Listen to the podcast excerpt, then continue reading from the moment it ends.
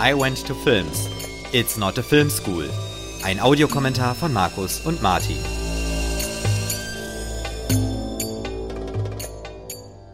Hallo liebe Hörerinnen und Hörer, willkommen zu einer neuen Folge von I Went to Film.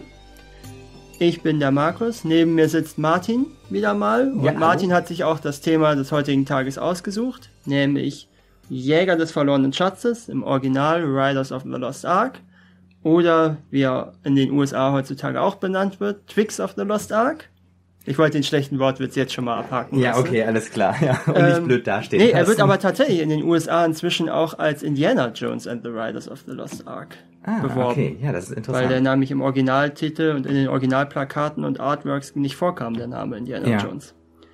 So, aber Martin, warum hast du denn diesen Film vorgeschlagen? Also ich finde bei äh, Indiana Jones interessant ähm, einmal so die Herstellungszeit. Äh, Harrison Ford ist ja einer der Schauspieler, der im Prinzip mehr oder weniger parallel zwei äh, Meilensteine an zwei Meilensteinen der Filmgeschichte mitgeschrieben hat. Ähm, das ist sozusagen der eine Punkt und der andere äh, Punkt ist, dass ich total faszinierend finde, diese Geschichte nach äh, der Bundeslade zu suchen im Zusammenhang auch mit äh, der Nazi-Zeit, um natürlich da an dieses Allwissen und die Macht heranzukommen. Und äh, das finde ich eine sehr interessante Kombination und äh, deshalb habe ich mir den Film ausgesucht. Und es ist ja auch vor allen Dingen auch einer der Filme, der, denke ich, für unsere Generation ein ganz prägendes Filmerlebnis auch ist und der das Abenteuer-Action-Kino der 80er Jahre auch mitprägt. Richtig, auch wenn äh, viele von uns das nicht äh, im Kino gesehen haben, denke ich. Ja, ja äh, aber gerade gerade deswegen ja, weil es eben schon da war und Äh, genau, so eine große richtig. Rolle gespielt Ja. hat. Ähm, ist ganz lustig, bei uns in der Familie äh, gibt es eine interessante Geschichte zu dem Film, nämlich unser Familienurlaub 1991 Ja. ging nach Florida. Und dann am ersten Abend, meine Mutter, also meine Eltern und ich, wir haben da schon geschlafen, Jetlag etc. Und meine Tante, die war auch dabei, die hat dann noch Fernsehen durchgesäppt und hat, kannte zu dem Zeitpunkt den Film noch nicht. Und hat dann diesen Film gesehen, ne, mit der Kugel und allem. Und dann am nächsten Tag waren wir in Disneyland, oder Disney World ist es, glaube ich, in Florida. Und ähm, da war dann auch eine Indiana Jones Stunt Show. Ja. Und äh, da kam dann auch natürlich die Kugel vor und die Szene mit dem, ähm, wo er den Schwertkämpfer erschießt und alles. Und sie dachte sich, Mensch, das habe ich doch gerade erst gesehen. Ja, und okay, das ist ja. eine schöne Geschichte, die immer zu dem Film ist bei Ja. uns zu Hause. Und wo du gerade sagtest, Harrison Ford hat parallel an zwei Meilensteinen, ich nehme mal an, du meinst äh, Star Wars, der andere. ja, natürlich. Äh, ein Jahr später hat er ja auch noch Blade Runner gedreht. Das kommt Also, noch hinzu. Richtig. genau. Ja. Also das ist sozusagen die der Anfang äh, einer äh, Karriere. Und wo wir gerade noch äh, ein paar Karrieren abhaken, äh, Regie Steven Spielberg hatte kurz zuvor mit Der Weiße Hai unheimliche Begegnungen der dritten Art 1941 schon große Erfolge abgeliefert. Das Drehbuch Philip Kaufman war damals noch nicht so bekannt, hat später dann das Körperfresser Remake mit äh, Donald Sutherland gedreht. Und wer auch noch ganz wichtig an der Story war, George Lucas der eben Star Wars gedreht hat. Und die beiden haben sich übrigens kennengelernt ähm, und die Idee entwickelt, als Lucas auf Hawaii Urlaub gemacht hat während äh, der Premiere vom äh, Rückkehr der, nee, nicht Rückkehr der Jedi-Ritter, welcher ist der zweite? Äh, Episode eine neue vier. Hoffnung. Ah nee, der der der Äh, Episode äh, 5. So, jetzt haben wir ja, genau. Episode 5. Richtig, eine neue Hoffnung. Ja. Genau. Nee, das ist doch 4, oder? Äh, Das Imperium schlägt zurück. Ach ja, exakt. Gut. Genau. Ja, und wer ebenfalls noch am Drehbuch beteiligt war, war Lawrence Kasten, der nämlich äh, ähm, das Imperium schlägt zurückgeschrieben hat, später dann auch Episode 6, 7 und Solo Ja, und auch äh, unter anderem Bodyguard gedreht hat. Äh, nicht gedreht, geschrieben hat. geschrieben. Das ist ja interessant. Das sagt uns ja eigentlich zwei Dinge. Erstmal ähm, mehr Urlaub machen, um auf äh, gute Ideen Auf zu Hawaii, kommen. Auf trifft Hawaii. man gute Leute. Richtig. Und äh, zum anderen, ähm, ja, es ist einfacher, gleich äh, mehrere große Dinge parallel zu entwickeln. Scheinbar begünstigt sich das sehr, äh, ja, in einer sehr hervorragenden Art und Weise. Ja, der Film ähm, kam im Jahr 1981 in die Kinos, 12.06.1981 in den Staaten, 29.10.81, also fast auf den Tag genau vor 37 Jahren zu unserer Aufnahme. Äh, hat damals 2,5 Millionen Besucher in Deutschland geholt, fast, und Platz 7 der Jahrescharts. Oh. Und hat in den USA äh, über 200 Millionen Dollar eingespielt. Und hat auch in den verschiedenen Aufführungen ja, über 75 Millionen Zuschauer und dann Wiederaufführung ein Jahr später nochmal 7 Millionen Zuschauer und Wiederaufführung im Jahr 1983 noch immer 4,5 Millionen Zuschauer. Okay, das spricht ja eigentlich auf jeden Fall schon mal für den Film, zumindest auch so im Kino aus der damaligen Zeit. Aber wir haben uns gedacht, wir gucken uns ihn heute noch einmal an Genau. und äh, schauen mal, was uns da Ja. so äh, beim Gucken auffällt. Gut. Wir schauen die DVD und die deutsche Fassung. Ja. Nur zur Info noch. Und sind jetzt bei 0,00 Stunden, Minuten und einer Sekunde. Und wir drücken bei jetzt auf Play. 3, 2, 1, jetzt. Und wir sehen das alte Paramount-Logo, was damals schon tatsächlich veraltet war, was eher aus den 40ern, 50ern kam, das in den Berg überspricht, wie bei allen Indiana Jones Filmen, ja.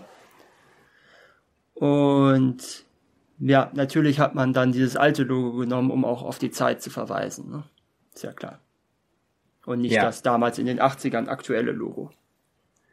Und der Titel Raiders of the Lost Ark.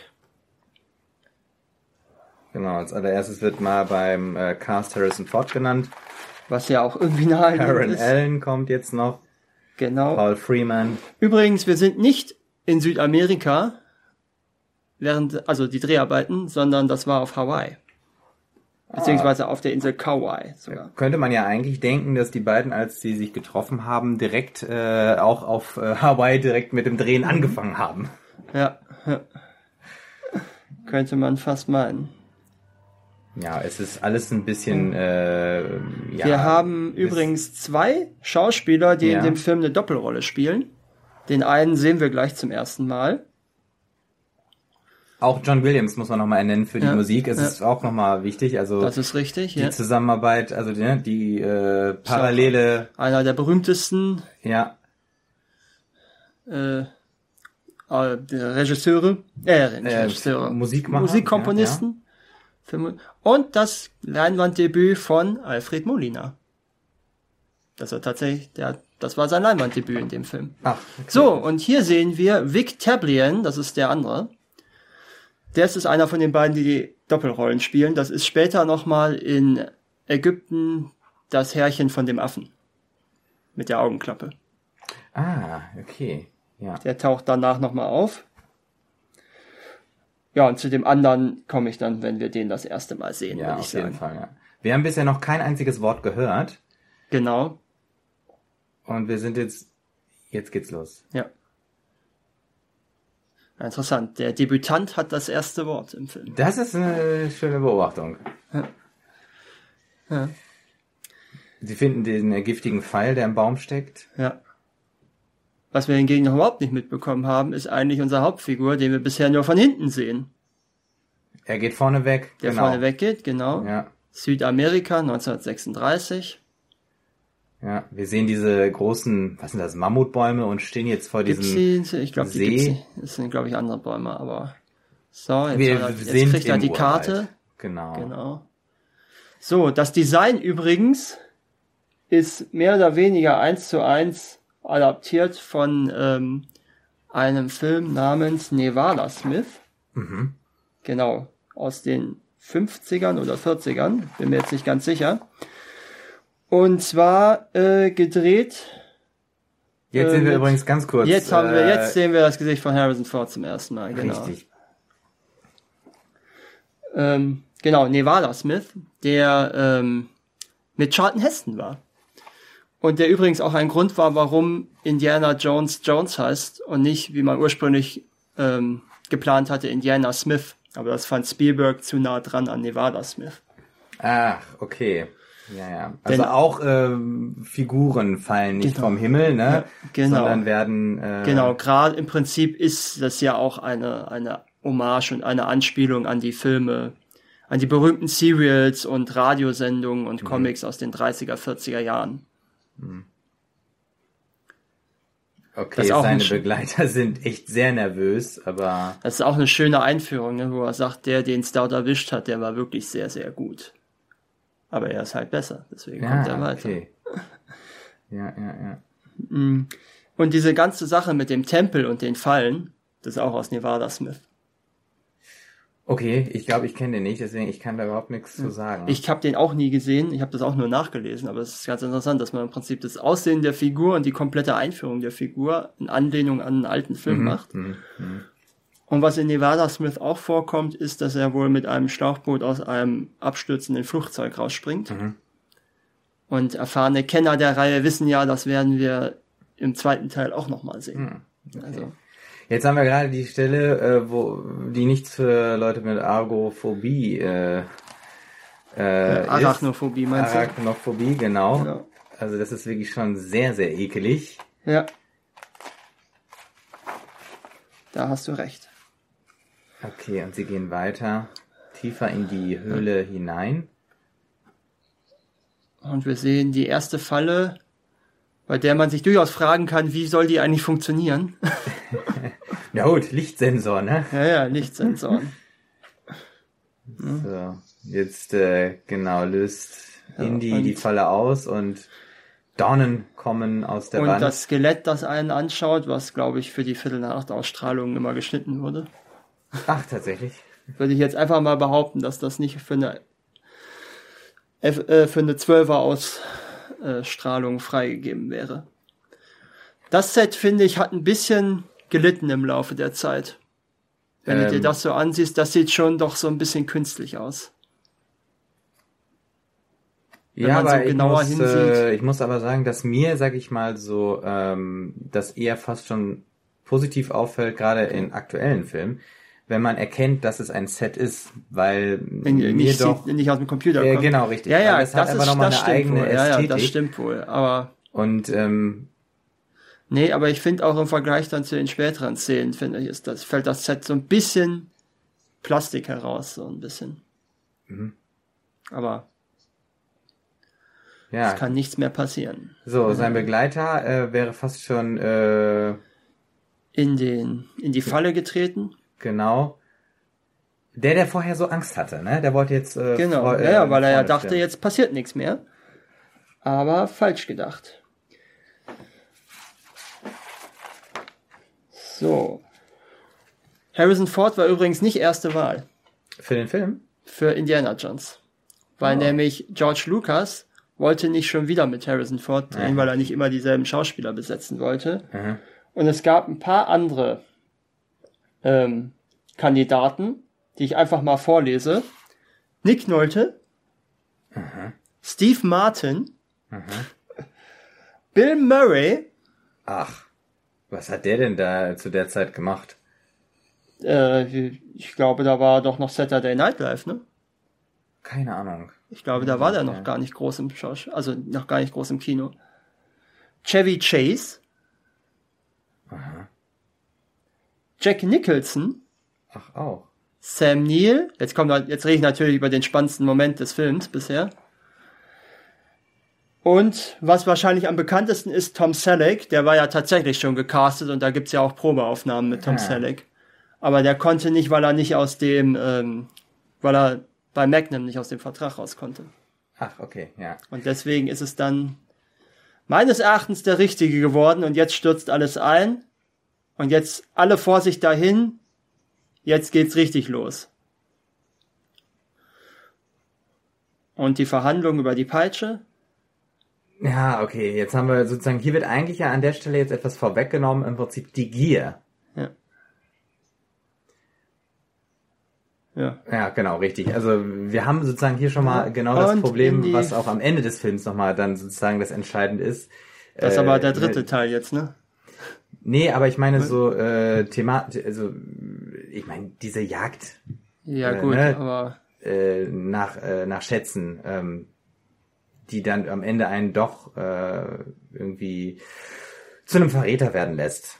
Aber Indy lässt sich dann nicht so leicht. so, Indy verliert seinen Hut in dem Film übrigens nie. Hm. Okay. Das ja. wird erst in den späteren Teilen zu einem Ja. Running Gag, dass er einmal im Film seinen Hut verliert. Und das ist ganz sicher geschnitten worden, früher für die Viertel nach acht Ausstrahlung. Ja, gut. Sein Begleiter, Und jetzt kommt wohl die berühmteste Szene des Films überhaupt. die rollende Kugel. Auch bekannt aus vielen äh, äh, äh, Donkey Parodien, Kong oder Zitaten anderen und. Spielfilmen, genau, wo man für etwas weglaufen muss. Also eine Ja. Kugel ist immer gut. Das ist richtig. Ja. Ja. Gut, er hat es rausgeschafft, ist völlig Und landet direkt mit, vor seinem großen Gegenspieler. Und sein anderer Gefährte ist schon ermordet worden. Belloc. Auch schön, dass der einfach so als sein großer Gegenspieler eingeführt wird, als müsste man das schon vorher wissen und sie vorher kennen. Ne, das wird ja überhaupt nicht groß erwähnt, woher die sich kennen, sondern das ist einfach so, dass es eine Rivalität und offensichtlich jagen die sich immer gegenseitig die Schätze ab. Mhm. Ist übrigens Paul Freeman, äh, den man auch kannte zu dem Zeitpunkt aus Rififi am Karfreitag und die Hunde des Krieges als die größten Produktionen. Also würde ich behaupten, dass Jägers verlorenen Schatzes seine größte, seine größte Rolle auch ist. Und die nächste Verfolgungsjagd und gleich äh, sehen wir ein paar interessante Sachen. Nämlich gleich hören wir das er zum ersten Mal den Raiders March, die Musik, also das Indiana Jones Theme. Und das ist auf eine sehr interessante Weise entstanden. Nämlich hatte John Williams zwei verschiedene Themen für den Film geschrieben. Ähm, und ähm, hat er gefragt, welches Spielberg besser gefällt. Und er meinte, nimm einfach beide. Also hat er beide kombiniert. Ah, Und so entstand diese Musik. So, und auf dem Flugzeug haben wir gesehen, die Buchstaben ähm, OB und dann CPO. Und dieses OB lässt darauf schließen, dass das Flugzeug in Peru registriert ist. Also kann man vermuten, dass es in Peru spielt. Okay, Szene. aber im, es ist ja äh, hier, in, äh, was hatten wir eben? Südamerika. Südamerika stand okay, gut, also okay, also es ist nicht Aber man genauer kann eben definiert, mit dem- wo es ist. Das spielt wahrscheinlich auch keine Rolle direkt, ne? Wo das Und ist. angeblich ist, aber ich habe es jetzt gerade nicht gehört, der äh, das Startgeräusch vom Flugzeug dasselbe Geräusch gewesen wie beim Start vom Millennium Falcon aus Star Wars. Okay, ist mir jetzt nicht aufgefallen. Mir ist es auch nicht aufgefallen, aber das wird immer mal wieder erwähnt, dass das so sei. Deswegen wollte ich es der Vollständigkeit halber erwähnen. Und Indiana Jones Angst vor Schlangen wird zum ersten Mal erwähnt an dieser Stelle. Ja, gut, das war eindeutig. Er sagt das jetzt auch nochmal. Ich hasse Schlangen. Ja. Aber er hat ja später noch genügend Zeit, sich mit Schlangen auseinanderzusetzen. Genau. Und er fällt, äh, fliegt, äh, die beiden fliegen jetzt in diesen... Auch schön dieser äh, orange-schwarz. Genau, der ne? orangene... Äh, äh, Und jetzt sind wir an der Uni. Ich weiß gar nicht, ob jemals erwähnt wird, wo er eigentlich unterrichtet. ich glaube nicht, ne? nee. Aber die komplette Gegenfassung jetzt von ihm. Genau, jetzt ist er der, äh, der schicke, äh, attraktive, interessante Professor, der seine Vorlesung hält. Und jetzt kommt... Offensichtlich nur vor Studentinnen. Ja, genau. Wahrscheinlich sitzen in dem, äh, in dem Vorlesungssaal mehr Studentinnen als in den ganzen Archäolo äh, als in den ganzen USA 1936 überhaupt Archäologie studiert haben. Uh, könnte sein, ja. Würde mich jedenfalls nicht wundern. ja.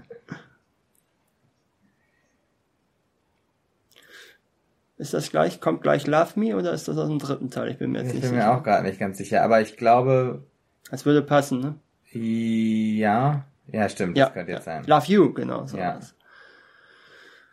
Und ähm, was auch noch ganz interessant ist, gerade an der Stelle, ist, dass eine Ursprungsidee war, Indiana Jones so ein bisschen James Bond mäßig zu gestalten und so ein bisschen zum Weiberhelden zu machen. Ich meine, so Elemente tauchen ja auch tatsächlich auf, nämlich ähm, dass er eben immer um die Welt reist, auch in seinen Filmen. Ja, gut. Ja, ja. Er hat ja auch in jedem Film eine andere weibliche Begleitung. Er hat ja auch in gewisser Weise so ein paar Gadgets. Aber er ist dann nicht ganz so der Frauenheld und der Aufreißertyp wie, wie James Bond. Warum hat der Student jetzt den Apfel dagelassen? Zum Schleimen? Ist, Ja, doch so ein, ist doch so ein klassisches Ding, dass man dem Lehrer einen Apfel bringt in den USA. Oh, das wusste ich nicht. Also, Kennst du das gar Nee, nicht? das kenn ich Gibt's nicht. häufiger Ja. in Filmen und Zeichentrickserien gibt's das häufiger, dass man dem Ah. Lehrer einen Apfel gibt. Ich weiß auch nicht, wo das herkommt, aber Hm, aber es ist irgendwie ein interessantes Detail. Ja, er hat ja halt keine anderen Methoden, um zu schleimen. Ist auch ein interessanter Vorlesungsraum für Archäologie, wenn ich im Hintergrund diese Skelett- und Körperplakate sehe. Gut, Ja, jetzt wird Indiana Jones eingeführt, mit dem Abwehrdienst zu sprechen. Genau, Und jetzt haben wir im Prinzip die eigentliche Anleitung in den richtigen Film. Denn genau. alles, was wir davor gesehen haben, war ja nur die, der Aufbau der Figur. Ja, richtig. Beschaffer seltener Antiquitäten ist auch eine schöne Umschreibung. Hm, hm. Und ein Mann mit vielen Talenten ist auch. Ein, Im Prinzip gibt's die Szene ja später nochmal im zweiten, äh, im dritten Teil, fast nochmal exakt genauso, wenn sie über den Heiligen Gral reden. Ah, Meine ich mich zu erinnern. Ich bin mir nicht sicher, ob sie auch in so einem Ha- Saal in der Uni stattfindet oder ob es das woanders ist. Aber im Prinzip so eine Erklärungsszene, wo dem Zuschauer erklärt wird, was das Artefakt eigentlich ist. okay. Ja. Denn seien wir ehrlich, für nichts anderes ist die Szene da.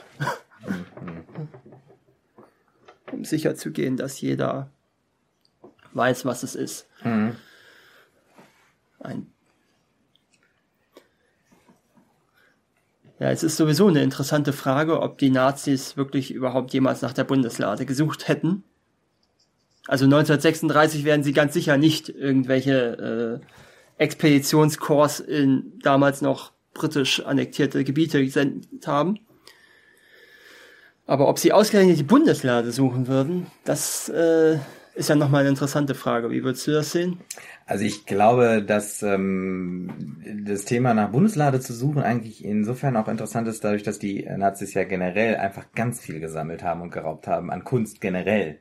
Und ähm, dann ist es ja irgendwie, also man kann das gut sammeln unter dem Begriff der Bundeslade, dass man einfach sozusagen alles äh, sammelt. Und die Bundeslade steht im Prinzip für uns für so eine Art, äh, ähm, also stellvertretend Ja. für die gesamte Kunst. Also Bundeslade als sozusagen auch ähm, ja äh, Menschheitsgeschichte. Ne? Und das Ja. ist ja das, was sozusagen jetzt hier den äh, Nazis äh, sozusagen vor den Nazis gefunden werden sollte. Damit Aber die gerade die Bundeslade als spezielles Artefakt, was ja so sehr mit den Juden verbunden ist und mit der Geschichte des Judentums, das finde ich ja das Interessante. ja, das stimmt. Ja, ja. Also tatsächlich auch, das ist dann den Spielberg oder irgendeinem anderen der am Dreh Beteiligten aufgefallen, dass sie das ganze Drehbuch geschrieben haben und nicht ein Verweis auf den Umgang der Nazis mit dem Juden drinsteht. Und dann hat das ist nämlich der letzte Satz, der ins Drehbuch ähm, eingefügt wurde, wenn am Ende gesagt wird, mir ist nicht ganz wohl bei diesem jüdischen Ritual. Ah, Einer von den Nazis dann. okay. Das wollte man dann nicht komplett unkommentiert lassen, was glaube ich auch ganz gut ist. Hm, hm, hm. So, und wir bekommen jetzt eine Einführung in eine Figur, die wir nie im Film sehen werden, nämlich Abner Ravenwood, der ja schon tot ist, wie wir dann später erfahren werden. Also der war schon auf dem Weg, mal diese. Äh, Der ist ja der, ja, ja, sie gehen ja zu Indy hin, weil sie denken, er weiß alles darüber und er empfiehlt ja Ravenwood. Hm. Und er muss dann zu Ravenwood, äh, mit dem er eine schlechte Geschichte hat, wie wir dann ja auch später erfahren werden. Weil er ja äh, mit seiner Tochter was angefangen hat damals. Die die weibliche Hauptrolle ist. So auch sehr schön, dass er die Tafel umdrehen muss, um den äh, anderen Anwesenden den Kopf des Stab des Reh zu erklären. Ja. Das hat ja auch schon mal was was Heimliches irgendwie, ne? Oder irgendwas ähm, Ja gut. Besonderes, oder- die Tafel halt so umzudrehen. Ja, ja, es halt, gibt halt auch mehr Action, dass er dadurch, dass er sich auch die ganze Zeit jetzt bewegt beim Zeichnen. Das stimmt. Ich warte jetzt die ganze Zeit darauf, dass er das blöde Buch aufschlägt. Genau, jetzt kommt's.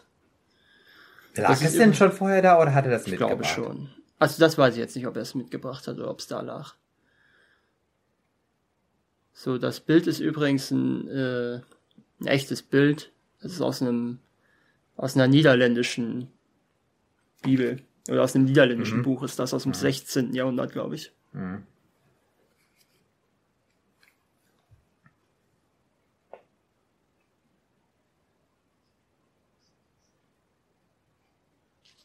Wir haben jetzt auch wieder Musik eingesetzt. Genau. Jetzt wird's jetzt die Musik signalisiert, jetzt wird's ernst, ne? Ja, ja, ja. Ja. Weil jetzt äh, Mhm. Also man merkt ist selbst- klar, okay, die Nazis könnten Ja. unbesiegbar werden, wenn sie das Ding finden. Genau, ja. So, wir sind jetzt äh, aus der Dialogszene raus. Der Wagen Und bei fährt Indies Haus. vor sein Haus, genau. Ein schönes schwarzes altes Auto. Schwarz ist doch eher Backstein. Das Auto. Ach so, das Auto. Das Haus ist natürlich nicht schwarz, genau. So, da war übrigens mal ursprünglich angedacht, eine Szene zu haben, wo er da noch eine Frau im Schlafzimmer hat. Deswegen läuft er da auch in dem Morgenrock rum. Mhm. Aber das hat man dann gestrichen, weil man ihn nicht zu sehr Playboy-mäßig Ja, okay. gestalten wollte. Ja. Ich glaube, ich weiß nicht, ob die Szene sogar gedreht wurde, aber es würde ja Sinn machen, sonst bräuchten sie ihn ja nicht da in die Kleidung stecken.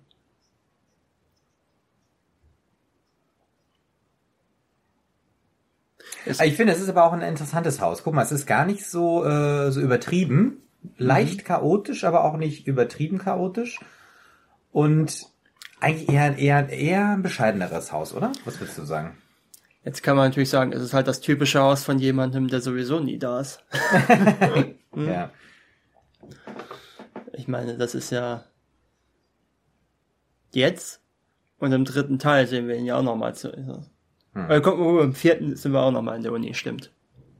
So, äh, bevor wir ihn gar nicht mehr sehen, äh, kurz nochmal, das ist natürlich Daniel Denhelm Elliott, der seit den 50ern aktiv war, schon als Schauspieler, Mhm. der den Marcus Brody spielt und der zu dem Zeitpunkt vor allem bekannt war aus Die Brücke von Arnheim und Blackout Anatomie einer Leidenschaft. Mhm. Mhm. Das waren die größten Filme, wo er mitgespielt hat. Da habe ich, glaube ich, nur mal die, die Brücke von Arnheim gesehen. Was für ein vorsichtiger So, Bursche ich bin. Richtig. Tja. Und schmeißt seinen Revolver in den Koffer. Schön auch, wie Pan America, ne? Ja, Pan American. Am. Ja. So, da sehen wir nämlich gleich Dennis Murren, der einen Cameo-Auftritt hat in dieser Flugzeugszene. Äh, das ist der Spezie das ist der Mann, der für die Spezialeffekte zuständig war. ja, das ist ja nett. Ja.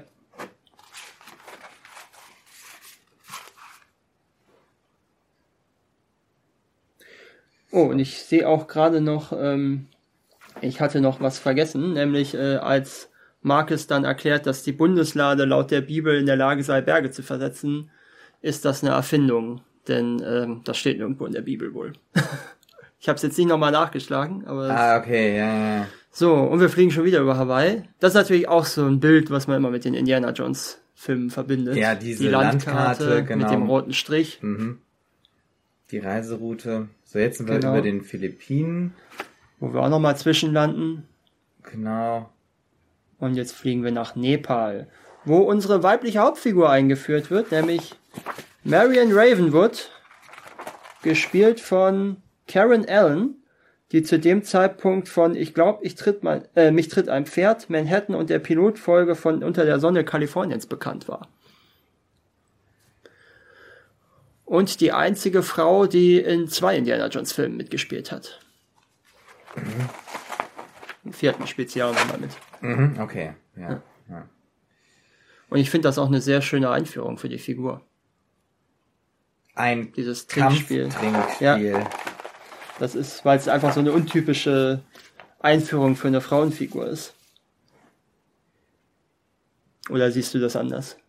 Ja, ich habe eben den ersten, äh, den, den, mein erster Gedanke war, ob man das heute noch so machen könnte. Einfach, äh, sage ich mal, nach Nepal äh, gehen und dann äh, mit, sage ich mal, so einem äh, Spiel anzufangen, als ob die da immer nur sowas machen würden, saufen. Also ne, so, Ja, so gut. ich finde sowas nicht Primitives, aber in die Richtung geht. Ja gut, das sind ja keine Nepalesen, die da drin sind. Nein, das ist richtig. Das sind ja alles irgendwelche komischen Abenteurer da.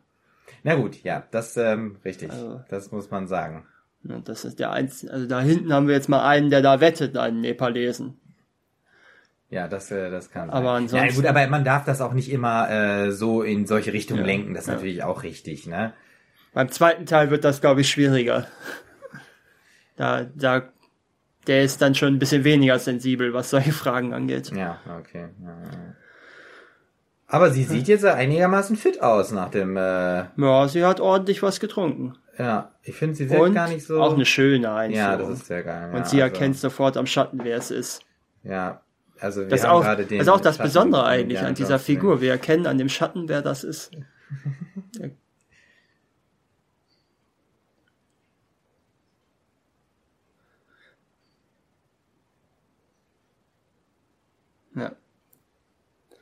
Was auch ganz interessant ist, wir erfahren ja gleich, dass äh, Abner Ravenwood gestorben ist. Und es gab sogar im Drehbuch einen Grund für seinen Tod, nämlich eine Lawine. Das hat man aber dann offensichtlich nicht noch extra eingebaut in den Film. Ja, ja. Ich finde interessant, dass es so schnell äh, äh, die die äh, die Bude da leer war, ne? Also irgendwie die haben äh, fertig gemacht und jetzt sind sie quasi alleine.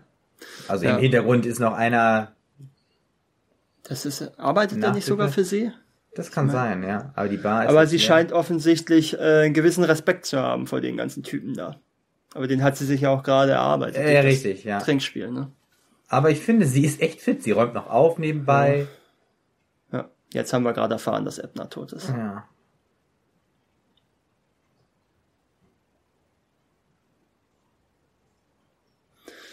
Und jetzt erfahren wir, dass sie nicht freiwillig da in dieser Kaschemme arbeitet, sondern dass sie offenkundig von ihrem Vater dahin geschleppt wurde und dann nach seinem Tod dort gestrandet ist und nie die Möglichkeit hatte, wieder zurückzukommen.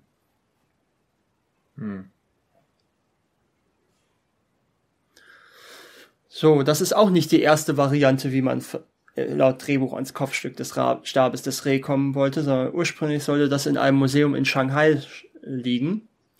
Und man sollte das bekommen, unter anderem, äh, indem man beim Museum ausbricht, indem man sich vor einem rollenden Gong hinter, äh, na, wie heißt, hinter Maschinenpistolenfeuer oder Maschinengewehrfeuer versteckt. Und Ah, das okay, kennen wir ja. ja auch aus einem anderen Indiana Jones Film. Also man hat sehr viel, was man für das Drehbuch geschrieben hat, dann später nochmal verwendet für den zweiten Teil. Ich finde, es, es hat wirklich, diese Szene hat hier was äh, wirklich total, also gemütliches eigentlich, ne? Mit diesem Feuern knistern und draußen haben wir den Wind und den Regen gehört. Ähm, und sie bleibt jetzt erstmal wieder alleine zurück. Wir sehen das Feuer und äh, den Tisch und jetzt holt sie das Medaillon hervor, was sie die ganze Zeit um den Hals getragen hat. Er hat ihr ja 3000 Dollar geboten für das Stück. Ne? Ja, aber sie ist natürlich, sie ist natürlich auch äh, verletzt. Ja, Ja, ja, ich wollte nur kurz, ich wollte nur mal kurz erwähnen, ähm, um sich eine Vorstellung zu machen. Im Jahr 1981 hätte das ungefähr einen Gegenwert von 18.700 Dollar. Das Medaillon. Diese 3.000 Dollar, ja. Ah, Also er bietet ihr fast 20.000 Dollar. ja, das ist gut. Das ist. Und äh, heute, heute äh, hat das einen Gegenwert von 55.000 Dollar. Mhm. Also er bietet ihr m, genügend Geld, um wieder zurück nach Amerika zu kommen und da sich was Kleines aufzubauen. So. Und wir sehen einen der großen Bösewichte, Todd oder Toth, gespielt von Ronald Lacey, der zu dem Zeitpunkt vor allem im Kino bekannt war aus Tanz der Vampire. Und, Und was auch sehr schön ist, Theaterschauspieler ist. wir haben ihn auch im Schatten gesehen und er hatte doch gewisse Ähnlichkeiten mit diesem Hut, mit Indiana Ja, Jones. das stimmt. Nur, dass er halt noch die Begleiter. äh, Und wir sehen im Hintergrund auch einen Herrn namens Pat Roach, der ebenfalls eine, eine Doppelrolle spielt. Das ist nämlich später dann nochmal der Typ, mit dem Indy sich den Faustkampf am Flugzeug liefert. Hm. Und Pat Roach ist auch einer derjenigen, die in allen Spiel Filmen mitspielen, in einer kleinen Rolle. Okay. Könnte sogar neben Harrison Ford der einzige sein. Und der wird auch so wunderbar böse eingeführt und dargestellt. Todd. Ja, vor allem auch, ich mag diese, äh, diese Figur, weil sie halt äh, irgendwie so eine Mischung aus möchte gern intellektuell, hinterlistig und halt Bosart irgendwie, äh, Naja, Bösartigkeit irgendwie, ne? Das sehen wir ja vor allen Dingen gleich dann, wenn sie schon gestehen will. ne? Und er dann trotzdem und ihm das eigentlich egal ist. Und er, und er sie trotzdem verbrennen will. Ja, sadistisch ist er natürlich, Ja, ne? genau. Also, ja, ja. Das ist aber auch eine schöne Lichtgebung da jetzt. Ja, ist wirklich sehr schön. Ja.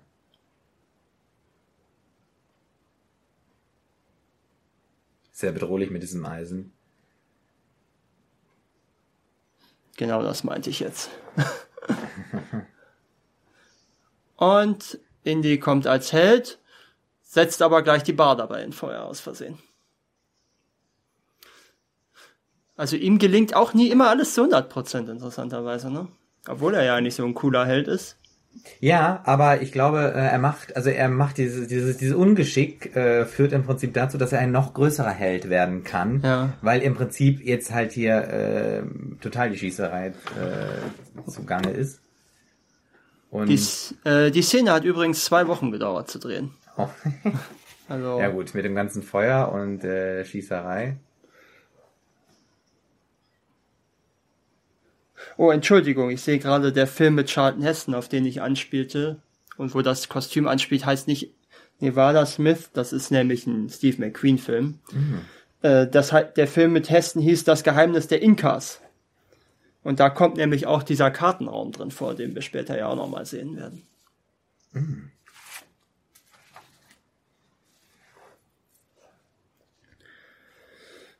Ja, und Toth war ursprünglich auch mal in einem anderen Konzept gedacht, nämlich mit so einer Art mechanischen Armprothese. Aber es war dann George Lucas, der gesagt hat, das ist ein Schritt zu viel. Ja, das stimmt, ja, ja. Ich meine, solche Bösewichte kennt man ja äh, auch äh, genug.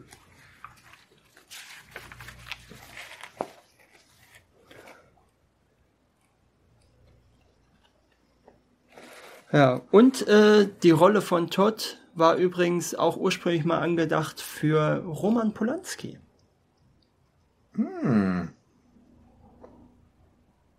Das finde ich auch sehr schön, dass er sich an dem, äh, dass äh, Todd sich jetzt an dem äh, Medaillon Dass er, sich, verbrennt. dass er das macht, dass ihm das passiert, was er vor Marion antun wollte. Äh, genau, richtig. Und vor allen Dingen auch wieder, ich finde das interessant, diese Gier oder auch die Absicht, warum man nach etwas sucht oder etwas jagt.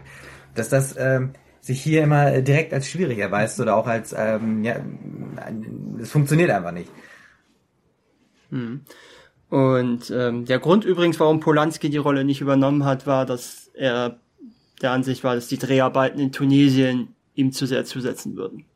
Oh, Also oh. von der Hitze her und allem. Ah, okay, ja, das ist. Und jemand anders, der wohl auch gefragt wurde und abgelehnt hat, war Klaus Kinski.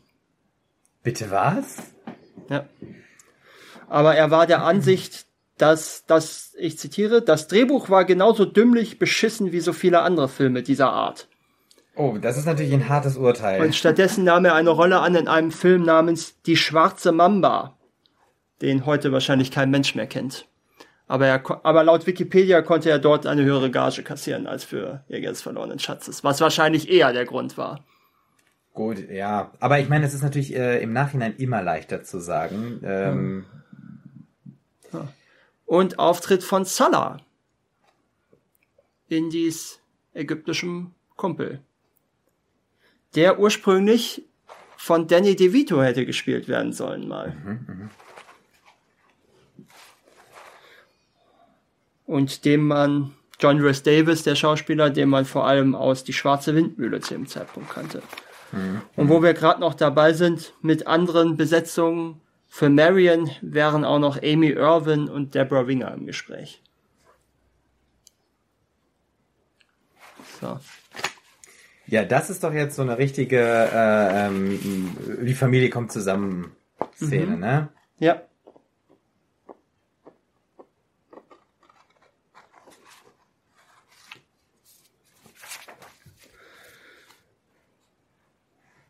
Ja, und äh, das Ganze wurde nicht in, äh, in Ägypten gedreht, sondern die Dreharbeiten fanden statt in Tunesien, wie ich ja gerade schon erwähnt hatte. Ah. Was allerdings sehr, sehr schwierige Dreharbeiten waren.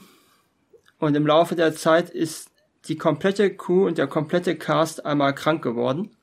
Oh Gott. Einzige Ausnahme war Steven Spielberg.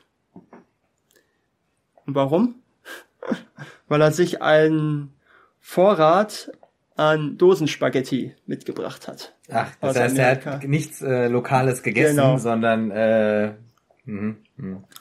Und das waren ursprünglich sechs Wochen vorgesehen für die Dreharbeiten. Mhm. Und weil es so kompliziert und schwierig war, hat Spielberg dafür gesorgt, dass die Dreharbeiten auf viereinhalb Wochen runtergedampft werden konnten. Also die haben dann auch noch Akkord gearbeitet. ja, nicht schlecht. Ja. Und das Einzige, was sie dann auch letzten Endes hat dranbleiben lassen bei diesen Dreharbeiten, Mhm.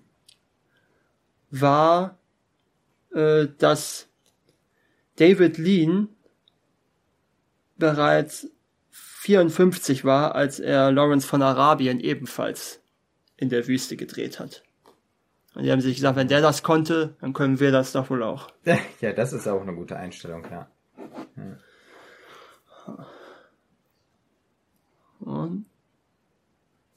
jetzt merkt man, finde ich, gar nicht mehr so viel von der Antipathie von ihr gegenüber ihm. Das ist jetzt irgendwie völlig raus. Ja, es ist so ein bisschen, als würde uns ein, eine Szene irgendwie fehlen oder so ein äh, Segment zwischendrin. Oder sie Ähm. ist, oder sie ist froh genug, einfach raus zu sein aus dieser Kaschemme, dass es ihr eigentlich egal ist. Und da sehen Ja. wir wieder Vic Tablian, den wir ganz am Anfang gesehen hatten. Als Ach, einen, okay. als den anderen Begleiter. Ach, witzig. Ach, guck mal, das ist auch interessant. Auch Die selbst der Affe macht Die Szene äh, soll angeblich nach, wohl Gruß. von George Lucas in der Second Unit übernommen worden sein als Regie. Da hat wohl George Lucas einmal kurz die Regie übernommen für die Szene. Das ist ja interessant. Ich fand das äh, äh, interessant. Wir haben jetzt äh, das erste Mal so äh, wirklich so diese äh, dieses Nazi-hafte wirklich in Ja. Aktion gehabt. Genau. Bisher wurden sie nur erwähnt, ne? Äh, Genau, richtig. Und jetzt haben wir wirklich da auch diesen Gruß drin gehabt. Und das ist halt witzig auch mit diesem Affen, dass er das dann auch nachgeäfft hat. Nachgeäfft hat ja. im wahrsten Sinne des Wortes. Genau. Und wir hatten auch gerade die Einführung von diesen Körben, die wir ja auch später noch eine Rolle spielen. Diese Ähm, Bastkörbe, Ja. wo Marion sich ja dann drin versteckt. Ah. Ja.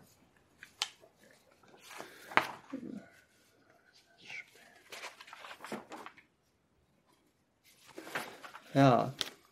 Vielleicht können wir mal gerade noch auf das Thema Preise zu sprechen kommen. Auf jeden Fall. Denn der Film war tatsächlich äh, für viele Preise nominiert. Für viele Oscars nominiert im Jahr 1982. Ich glaube, das ist auch so ein Ding, was in der ähm, Stuntshow vorkommt, dieser Kampf da. Aber der ist ja auch wirklich perfekt für so eine Stuntshow auch choreografiert. Ja, auch mit diesen äh, äh, Schaulustigen, die da so anfeuern im Hintergrund. Genau. Und was halt auch interessant ist, ne, die Angreifer, du erkennst sie nicht, sie sind quasi äh, niemand Bestimmtes, weil die Gesichter verhüllt sind und ähm, es eigentlich bei ihm einfach nur darum geht, dass er äh, sein Mädel beschützt. Genau. Er schmeißt sie auch auf einen Wagen voller Heu, der natürlich der losfährt. wegfährt, Ja. Und die springt auch nicht einfach runter. Ja, jetzt. Ja, gut, jetzt. Jetzt ist sie runter. Und sie greift auch gleich zur Pfanne. Ja, ist das jetzt äh, Chauvinismus oder warum wehrt sich eine Frau mit einer Pfanne? Also, Ja gut, aber sie ist ja nicht Damsel in Distress, sie nimmt ja irgendwas. Die Pfanne ist halt das, was da. Ja, Ja, gut, okay, man kann ja, ja. natürlich. Und jetzt schon so ein cartoonhafter Gag einmal kurz genau. eingeschoben. Ja, ja. Aber ähm, sie, ja, man ist ein bisschen inkonsequent, ne? Mit ihr. Ja, Sie richtig. ist mal ist sie sehr tough und dann ist sie aber jetzt auch lange Zeit, äh, ist sie dann jetzt einfach das Entführungsopfer. So, ich wollte ja aber über Filme reden, äh, über Preise reden. Ach so, genau, das Und zwar gesagt, eins, zwei, drei, vier, fünf, sechs. Zehn Oscar-Nominierungen 1982. Gewonnen bestes Szenenbild, beste visuelle Effekte, bester Schnitt, bester Ton und ein Sonder-Oscar für den besten Schnitt Toneffekte, also das, was heute der Tonschnitt ist. Mhm. Nominierungen beste Regie, beste Kamera, beste Filmmusik und bester Film. So, und jetzt ist natürlich Der die- Endgegner. eine der berühmtesten Szenen auch wieder des Films, die, das weiß wahrscheinlich eh jeder, der sich einen Podcast über diesen Film anschaut, aber die ja auch nur durch Zufall entstanden ist, weil Harrison Ford an dem Tag krank war und keinen Bock hatte, eine aufwendig choreografierte Schwertszene zu drehen. Deswegen zückt er einfach den Revolver. Und man Glück hatte, dass der andere Schauspieler mitgedacht hat. Ach, war das, äh, ist er denn einfach umgefallen? Offenbar ja. Ach, Ich denke nicht, dass die den ersten Shot genommen haben. Und ob das wirklich so ist, weiß ja auch natürlich, kein klar, Mensch. hinterher die aber- Legenden, aber man muss sagen, es ist wirklich cool, weil das ist halt, äh, ich meine, damit parodiert sich der Film ja auch schon selbst. Ja, ja. Ne? Oder Das auch wird ja vor allen Dingen, das wird ja auch später nochmal aufgegriffen. Im zweiten Teil. Wenn er da auch gegen einen Schwertkämpfer rennt und seinen Revolver Mhm. zücken will und den hat er aber da verloren. Ah, ja, sowas ist immer schön. Kurz einmal noch, ähm, gegen wen äh, der Film verloren hat bei den Oscars. Bei der Filmmusik hat er gegen die Stunde der Karyotiden verloren, äh, die Stunde des Siegers, Charioteers of Fire. Beste Kamera gegen Reds, beste Regie auch gegen Reds und bester Film auch gegen die Stunde des Siegers. Das dürfte auch der Teil sein, wo er am häufigsten die Pistole verwendet. Kann das sein? Das könnte sein, das weiß Weil ich ich verbinde die, ihn und seine Figur eigentlich nicht so viel damit. Ja, der LKW kippt jetzt um und explodiert. Ja, das ist natürlich auch eine starke Szene, die, glaube ich, viel Arbeit gehabt hat. Das denke ich auch, ja. Ja. Ich habe es auch irgendwo mir notiert, aber ich hab's, ich finde es jetzt auch nicht mehr. Egal, war auf jeden Fall eine Szene, für die viel Arbeit war. Und das ist noch so ein letzter Moment, wo man aus einer frühen Version der Drehbücher hatte, dass Indy ein Alkoholiker war. Und das ist noch so ein letzter Moment, dass er da auch gleich als erstes zur Flasche greift. Was man drin gelassen hat, weil es natürlich auch so passt. Richtig, also jetzt unabhängig davon, ob er Alkoholiker ist oder nicht. Ja, ja. ne, Das, ja. Aber das war tatsächlich wohl mal in einem frühen Drehbuchstadium. Finde ich aber auch gut, dass sie es nicht gemacht haben. Aber ich muss noch mal eine Sache erwähnen. Ich habe eben, äh, als sie ihn gerufen hat, da habe ich auch noch mal gedacht, so ja, das ist so James Bond mäßig. Ne? Die, Mhm. Zum äh, Beispiel? die äh, weibliche Hauptfigur äh, ruft ne, die männliche Mhm. Hauptfigur um Hilfe. Das äh, hatte mich doch auch an Bond erinnert. Da hast du recht. Jetzt auch ganz cool der äh, Affe, der ihm ins Gesicht packt. Und wir sehen Belloc wieder, der sich offenkundig den Nazis angeschlossen hat.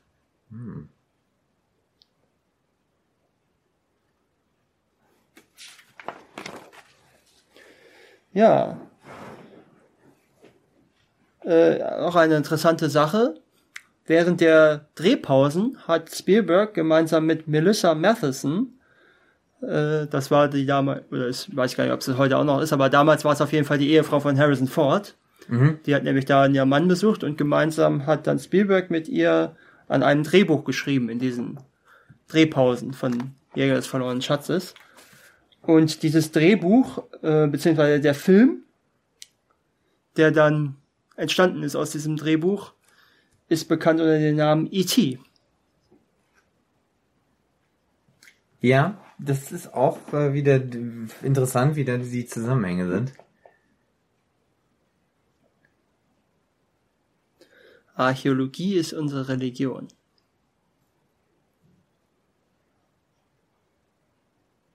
Das ist aber auch so ein bisschen dieses, äh, dieser Versuch, so ähnlich wie auch äh, Darth Vader ja versucht hat, seinen Sohn irgendwie auf die andere Seite. Also es geht ja wieder darum, sich zu Ja, ja. entscheiden, ne? Aber er hat ja auch, er hat ja auch nicht Unrecht, ne? In die Macht, in die klaut diese Artefakte ja auch aus diesen Ländern auf fragwürdige Weise und bringt sie dann auch nur in ein Museum. Ja, äh, richtig, genau. Deswegen irgendwie, Das ist- äh, ja. Also er hat ja nicht so Unrecht in dem Ja. Moment. Nee, genau, genau, Belloc. ja, ja. Ja, man merkt auch, dass wir sozusagen auf diesen äh, Mittelpunkt hinzuspielen, Mhm. äh, weil es ja darum geht. Also er könnte sich jetzt sozusagen nochmal entscheiden, oder wir als Zuschauer können uns entscheiden, ja, was ist denn hier der richtige Weg? Ja. Der richtige Weg ist natürlich, dass die Nazis nicht die Bundeslade kriegen. Das ist korrekt, ja. Also deswegen ist es ja nicht so schwer. Das ist richtig, ja.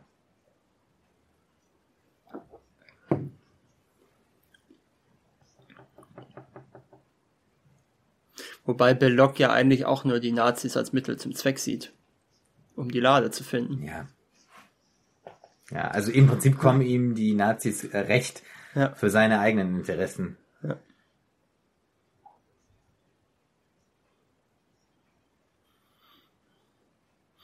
Ist auch eine schöne Szene, wo er Belloc erschießen will und alle zücken ihre Waffen. Hat auch einen netten Gag.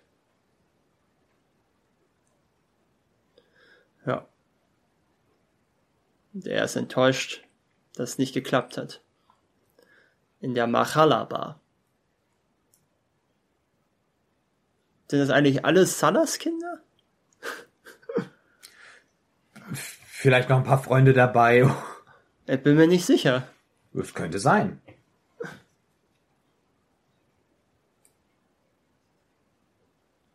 Ja, und der Affe bekommt ja auch noch, was er verdient.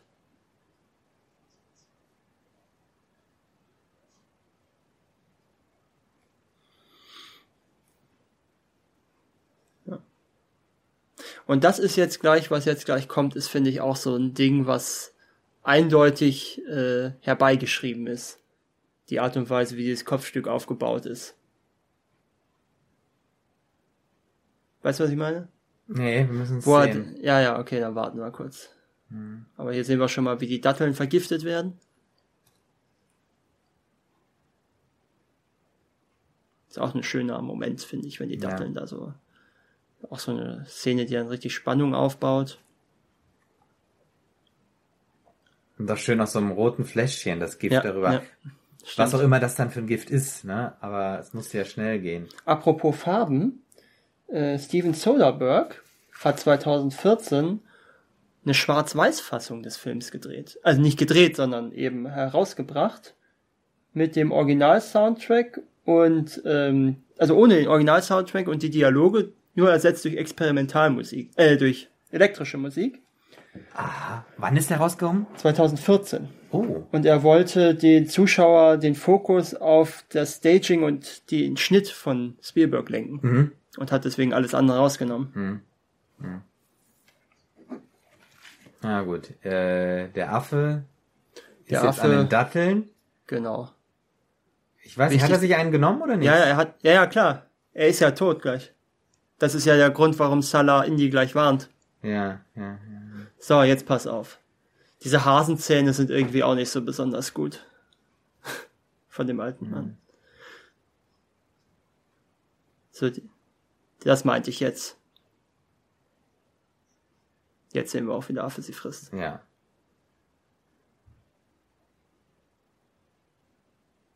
Das meine ich, dass auf der Rückseite jetzt nochmal steht, nimm ein Kadam zurück, um den Gott der Juden zu ehren. Das ist einfach was, das würde man nie, das hätte man doch auch damals nie so geschrieben. Bitte. Das hätte, äh, das ist einfach nur drin, damit die Nazis an der falschen Stelle graben, weil sie ja nur die eine Seite haben von dem Handabdruck. Stimmt.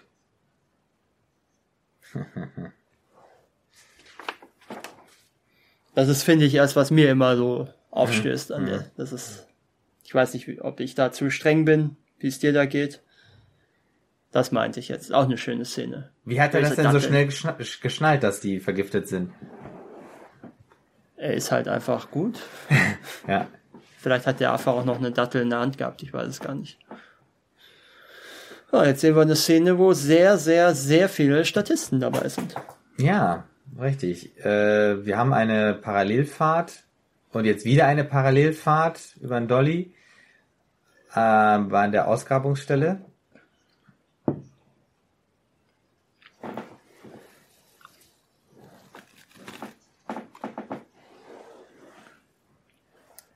Er hat keine Versprechungen gemacht, weil Archäologie keine exakte Wissenschaft ist. Ist natürlich auch ein sehr schöner Spruch. Der aber wahrscheinlich stimmt auch.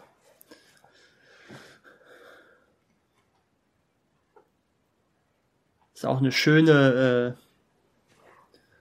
äh, einfach eine schöne Zusammenfassung dieser ganzen Arbeiten da, dass die beiden da ohne irgendeine Aufgabe rumlaufen können und es keinen interessiert.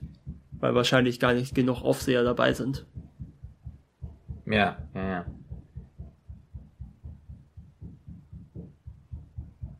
So, jetzt sind wir an einem abgesperrten Bereich angelangt.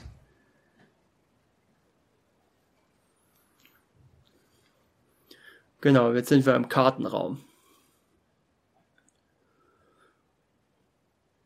Auch schön, wie beiläufig sie das da reinfallen lassen, damit das auch ja keiner sieht. So auffällig, unauffällig, ne? Ja. So, der Auch Raum jetzt ist schon diese- viel heller als eben, als der Stock reingefallen Ja. ist. Auch jetzt wieder, ja, ja, die Sonne scheint, geht jetzt, steigt ja immer weiter und geht ja immer näher an das Loch hin. Mhm. Ja. Das haben wir ja gerade gehört. Aber ähm, auch schön jetzt. Ist das dieselbe Musik wieder wie am Anfang, wo sie in dieser Halle über die Bundeslade geredet haben? Ist auch wieder so eine erhabene Musik. ja, aber noch nicht so ganz entschieden, ne? Das ist so, Ja, sie baut ja noch Spannung auf. ja.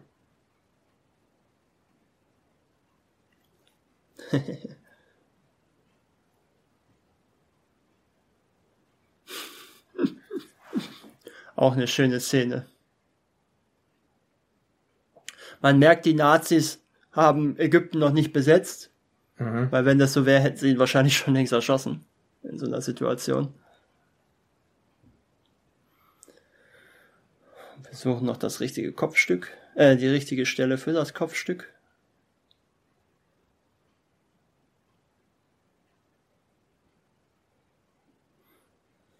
Auch schön, wie er einfach durch Zufall offenkundig oder weil er so gut ist und es weiß, die richtige, Stelle die findet. richtige Mhm. Zeile findet, wo er was wegschieben muss. Und was hat er da jetzt eigentlich nachgeschlagen? Weiß man auch nicht. Nee, keine Ahnung. Vielleicht nochmal genau den Weg, wo er. Was sie sich abgeschrieben haben. Ich weiß es nicht. Oh, jetzt warten wir noch auf den Zeitpunkt. Salah weiß nicht, was er tun soll, Ah, ja, ja, ist natürlich weil. Ine ja ohne ihn gefallen ist.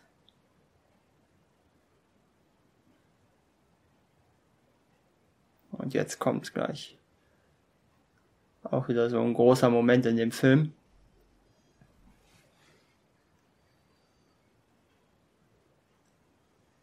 Was hat es eigentlich mit diesem äh, Graffiti da auf sich? Bitte nicht stören. Das würde mich auch mal interessieren. Wo? Auf einem von diesen Tempeln da, in diesem Modell. Ich habe es nicht gesehen. Das sehen wir gleich nochmal. Da kann man es dann Ja. auch richtig lesen. Pass auf. Gleich müsste das kommen. Warte. Da. Nicht stören. Tatsächlich. Aber warum schreiben die Nazis das? da? Das macht gar kein. Ja. Das ist. Nicht Ich frage, ich frage, ist es so ein Übersetzungsfehler oder man wollte irgendwas anderes machen? Das, ja gut, ein Übersetzungsfehler kann sein, aber warum schreiben die Nazis das auf dieses Modell drauf, wo eh kein Schwein in diesen Kartenraum so reinkommt? Das verstehe Ja, ich nicht. ja, das ist seltsam. Keine Ahnung. Hast du das mal ge gesucht und geguckt, ob Ich du habe was da findest? nichts zu gefunden. Ich hab, das Einzige, was ich dazu finde auf Trivia-Seiten, ist halt eine Übersetzung auf Englisch. Dass die, ne, Ach so, ja, ja, okay. Not ja, ja. Disturb heißt. Mhm. Aber, Aber das ist ja nochmal, das, das, das, ist, das ist ja was, was aber echt warum das da ist, welchen Sinn das, das ist auch so eine Sache, wo ich, schön auch, dass er den Stab jetzt zerbricht, dass die Nazis auch auf keinen Fall selber nochmal nachgucken können. Mhm, mhm. Ja. Und jetzt ist natürlich super. Ihm Ja, wird, jetzt denkt äh, man, die, oh, jetzt ist er aber richtig tief drin. Ja. Die äh, Flagge.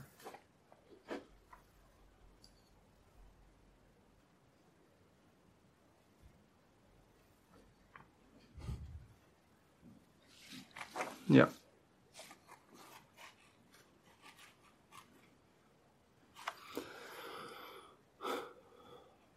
Und rein aus Zufall entdeckt er, dass sie noch lebt.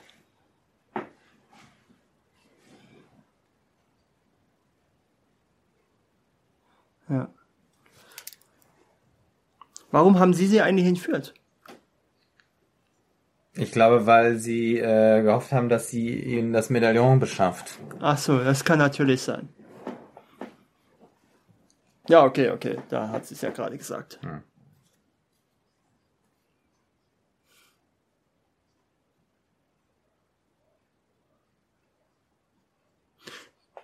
Ah,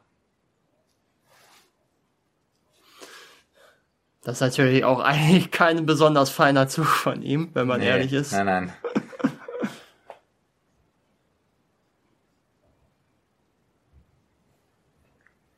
Also das muss man auch mal sagen. Das ist vielleicht auch noch mal so ein Moment, wo so ein bisschen James Bond da rauskommt aus der Figur. Mhm, mhm. Auch schön, dass offensichtlich gar niemanden interessiert, dass einer von den Gräbern da mit einem, wie heißen die Dinge? Ach, mit so einem Feldstecher oder Ist mit das so ein einem... Feldstecher? ja, ich glaube, die haben so noch einen ein, anderen äh, Namen, die Dinger. Ach so, ähm... Ist ja auch Fernglas. egal. Also ja, genau. Mit so Ja. einem Gerät, wo er eigentlich nicht für ausgebildet sein sollte, arbeitet. Ach, das ist so zum, zur Vermessung, ne? Ja, ja. Ja. Aber ich, die Dinger haben ja auch einen, irgendeinen Namen. Bestimmt, ja. Ja. Wir sind übrigens gleich in der Mitte des Films, sehe ich gerade. Stimmt. Ja.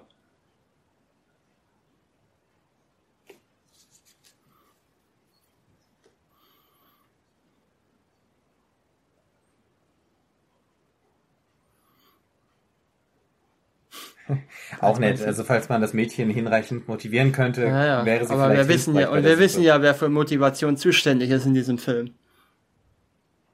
Der perfekte Mann für diese Art Ja, da Arbeit. ist er wieder. Ja. Und jetzt, vor allem, das ist auch interessant, äh, erst jetzt hat er das Emblem mit dem Hakenkreuz Ja. äh, am, äh, am Anzug. Was er das hatte ist- er vorher nicht. Man weiß Ja. auch gar nicht, ob er Deutscher ist oder wo der eigentlich her. Der hat so ein bisschen was äh, dämonisch ist ja. vielleicht übertrieben, aber so Mhm. ein bisschen was unzuordbares. Ne? Ja, Ne, der ist ja auch mal, wir haben ja auch gesehen, er ist ein Sadist, ne? Und ja, ja, genau. Äh, wo könnte ein Sadist mehr Freude haben, als Folterknecht der Nazis zu sein? Ja. Wobei ich mir vorstellen könnte, dass er auch äh, in anderen Zusammenhängen gefoltert hätte. Also je nachdem, wer ihm die Ja, ja, Möglichkeit gibt. aber- Ne? Und in diesem Fall. aber die Nazis sind ja nun nicht bekannt dafür gewesen, zimperlich zu sein. Nee, genau. Das ja. meine ich damit. Also eigentlich ideal für ihn. das ist natürlich auch ein schöner Schuss, finde ich immer. Ja. Ist ja auch In die Sonne öfteren Mal blicken. parodiert worden. Ja.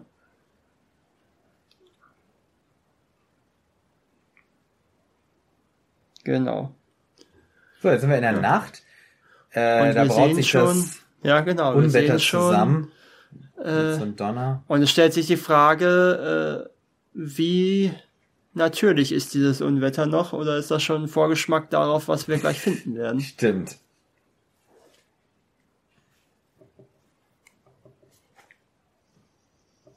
Ja. Jetzt finden Sie nämlich gleich die Quelle der Seelen.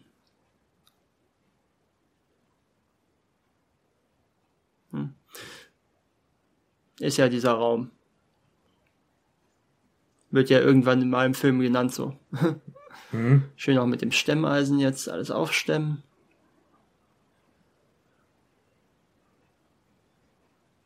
Und rein damit.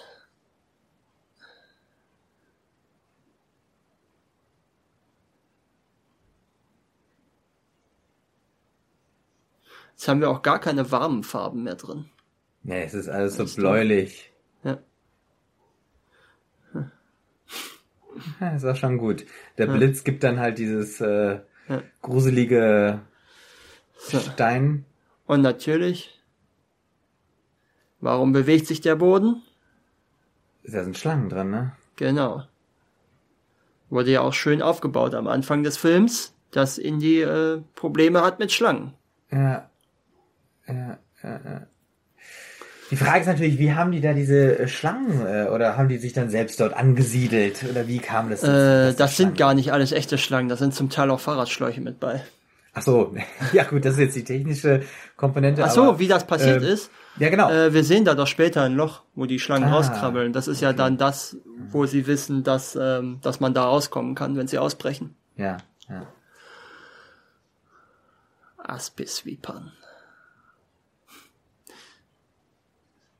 Ist übrigens einer von den, äh, von der Crew ist übrigens gebissen worden. Oh. Von einer der Schlangen. Ah. Und, äh, irgendeine Schlange, ich weiß nicht mehr welche Rassen das waren, irgendeine Schlange ist bei den Dreharbeiten gestorben, weil sie Ah. nämlich von einer anderen größeren Schlange zu Tode gebissen wurde. Oh. Das heißt, an diesem Film wird am Ende nicht stehen, bei diesen Genau, Dreharbeiten wurden genau. keine Tiere verletzt Genau, oder das können getötet. sie nicht Das hinschreiben. können sie nicht hinschreiben, ja. So, jetzt kommt eine Szene, die weitestgehend improvisiert ist wohl. Weil nämlich im Drehbuch stand, dass Marion in einem Kleid in die Quelle der Seelen geschmissen wird. Aber es stand nie drin, wie sie eigentlich dieses Kleid bekommt. Und wo sie das her hat. Also müssen sie, also hat man diese Szene dann, ja, äh, improvisiert. Und gerade später dann, wenn sie versucht, ihn betrunken zu machen, das war eine Idee von Karen Allen, so ein Rück, äh, ja, so einen kleinen Callback auf ihre Einführung von der Figur. Mhm. Weil wir wussten ja schon, dass sie viel verträgt und mehr als verträgt als nur mancher Mann. Mhm. Und das macht natürlich auch Sinn in der Situation, dass Ja sie, gut, das, das kommt ihr jetzt zugute, ne? Dass Ja. sie da diese, also man sieht, das ist auch schön aufgebaut worden. ja.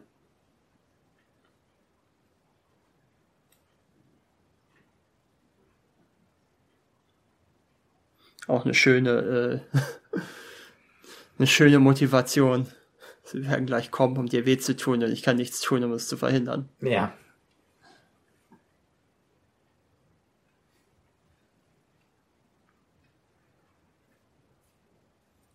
Da ist natürlich auch die Frage, lügt sie jetzt oder sagt sie jetzt die Wahrheit eigentlich?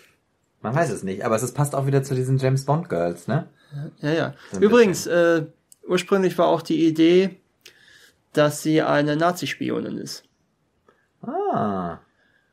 Und auch das kennen wir ja als erfahrene Zuschauer der Reihe aus einem anderen Film.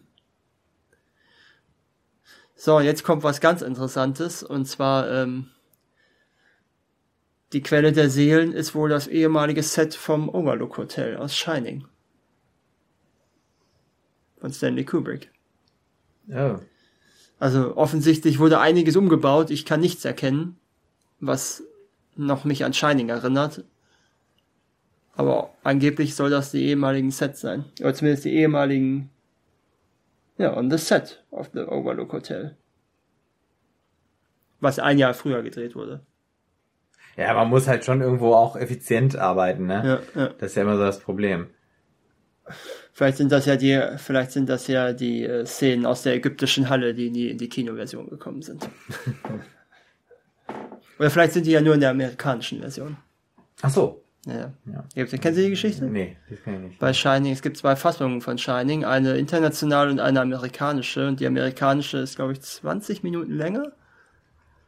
Weil er, und Kubrick hat die ganzen Sachen rausgeschnitten für die internationale Version, weil er der Ansicht war, dass Europäer nicht so viel Erklärung brauchen. Oh. Äh, ja. So, und Indy fackelt einfach mal nicht lange und fackelt alle Schlangen ab.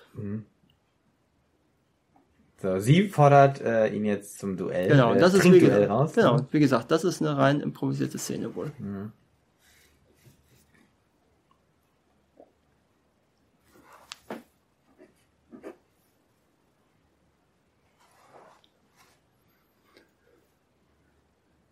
Er ist Ah, ja. Dass sie äh, das in einem Zug weggezogen hat. Äh, gleich mal ein Statement setzen. Übrigens, ähm, ich habe jetzt gerade zufällig auch wieder gefunden, es war eine der Pythons, die gestorben ist, nachdem sie eine von einer der Kobras gebissen wurde. Oh, ja, gut. Ja, und jetzt stehen wir gleich vor der Bundeslade. Die übrigens vom Design her tatsächlich nach Exodus 2510 designt Entwickelt? wurde. Ach. Ja.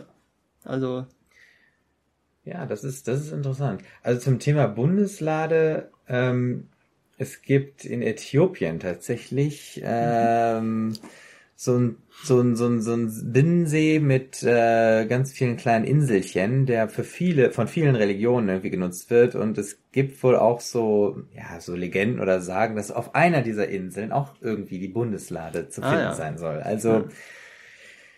ja gut, ich will nicht wissen, wo überall die Bundeslade äh, genau, richtig, ja. Hm.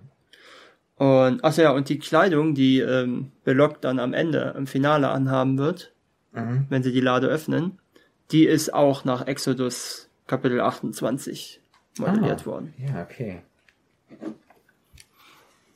Finde ich auch interessant, dass man sich da.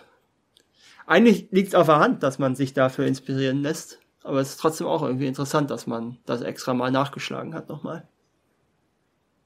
Ja, ich meine, das sichert natürlich auch äh, dann die möglichst größte äh, Akzeptanz, also von, äh, dass, dass sowas funktioniert.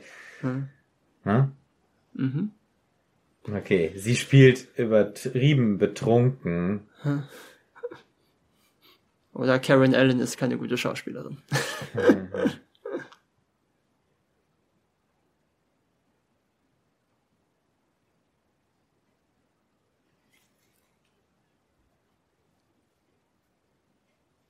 ja.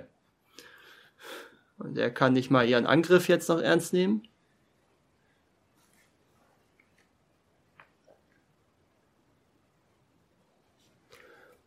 Und jetzt haben wir auch gleich noch eine schöne Szene. Wenn er wieder auftritt, genau.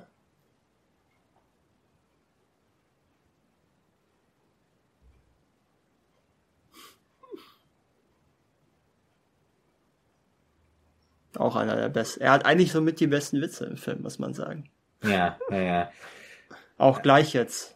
Niemals richtig äh, gekleidet für die. Ja, ja, auch den, auch der. Joke jetzt, wo man denkt, das ist jetzt irgendwie so eine Art Nunchaku.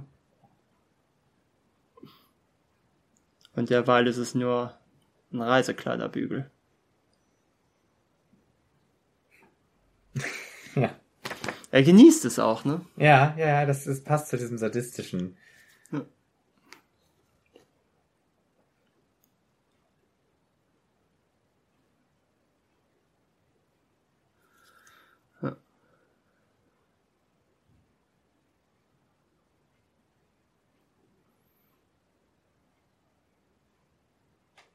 Auch schön, dass die Lade offenkundig von selbst leuchtet.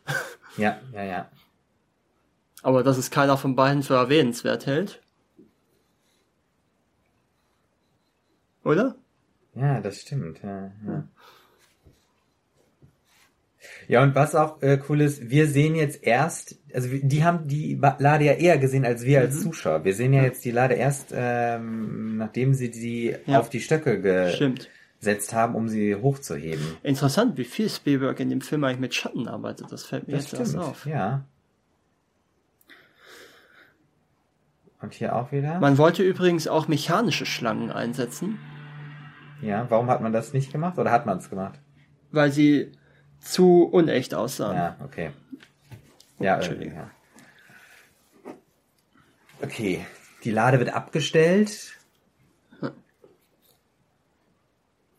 Und in die Kiste verpackt. Warum hat India eigentlich in der Szene Handschuhe an? Wäre auch eine interessante Frage. Naja, Arbeitshandschuhe halt. Ja, aber sonst hat er die doch nie an. Das stimmt, ja. Aber gut, das ist ja auch, glaube ich, die einzige richtig, äh, richtig geplante Aktion in Sachen Schätze heben, die er in allen Filmen hat. Würde ich mal behaupten. Ja. ja. Ja.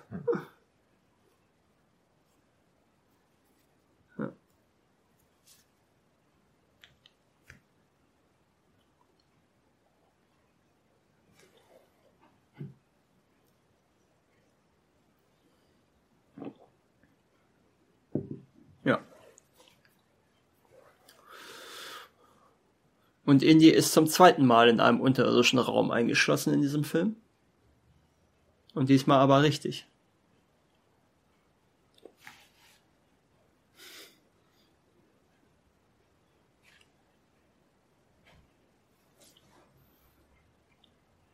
Das ist gerade eine sehr biblische Einstellung, wie die ganzen Leute da hinten Ja. äh, in der Ferne auf diesem Hügel warten.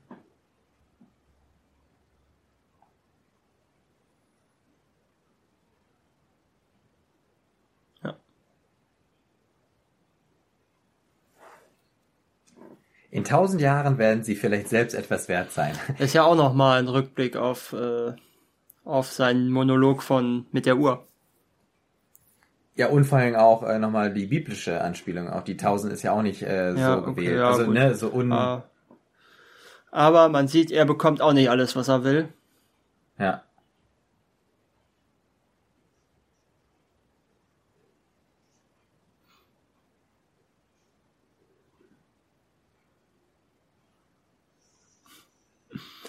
Da waren wohl Glasscheiben zwischen den Schauspielern und der Schlange. Ah. Ja, ja. ja. Da gibt's Fotos auch von, Ach, cool, wo ja. man dann die Spiegelungen sieht.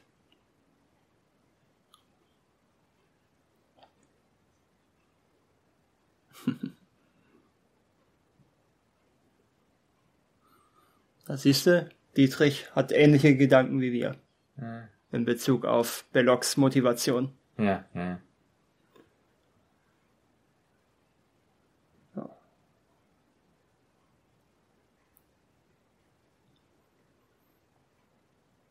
Ja, und man sieht irgendwie, merkt er, die machen doch nicht alles, was ich will.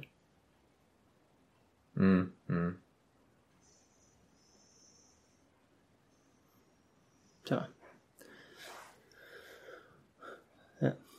Also es, es gibt ja in jedem Film so eine Szene, wo man mit ekligen Tieren eingesperrt ist. Hm? Also in jedem Indie-Film. Ne? Und das ist ja auch so ein, ein Markenzeichen der Reihe. Ne? Im zweiten Teil haben wir ja dann die Szene mit diesen Insekten Ja, ja, ja. und im dritten Teil die Ratten in den Katakomben. Stimmt. Ich weiß nicht, was es im vierten ist. Aber ne, das ist eins der Markenzeichen dieser Reihe auch. Und hier haben wir eben Schlangen. Das war das, was ich vorhin Ah, da meinte. kommen sie her, durch dieses Loch. Ja. Genau. Und daran erkennen sie auch, dass man da abhauen kann wieder. Oh, das ist sehr, sehr eklig. Ja. Wo die ganzen Schlangen da rauskommen. Ja, vor allen Dingen, da kommen doch auch gleich die ganzen Skelette, ne? Oh, das weiß ich jetzt noch nicht. Doch, doch, ich glaube, Ja, da kommt. ja. Das ist auch so, das da kommt gleich die gruseligste Szene des ganzen Films. Also, obwohl. Die vielleicht neben den schmelzenden Gesichtern die gruseligste Ja, Szene. das sehen wir ja dann gleich noch.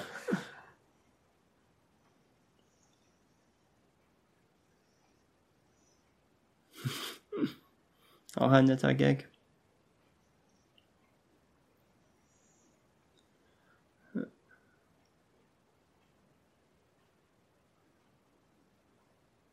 Mir ist mir nicht ganz klar, warum sie eigentlich wollten, dass sie in der Szene ein Kleid trägt, weil das spielt ja eigentlich keine Rolle für diese ganze Szene. Naja, ich glaube, das hat schon was damit zu tun, sie konnte ja immer mehr Kleid loslassen.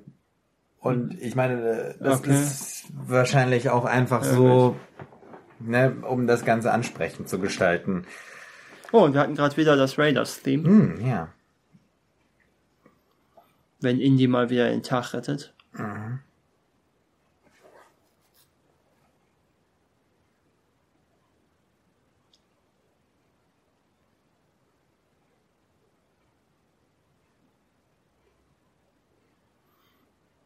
Und wir jetzt gerade gar nicht wissen, wo er eigentlich ist.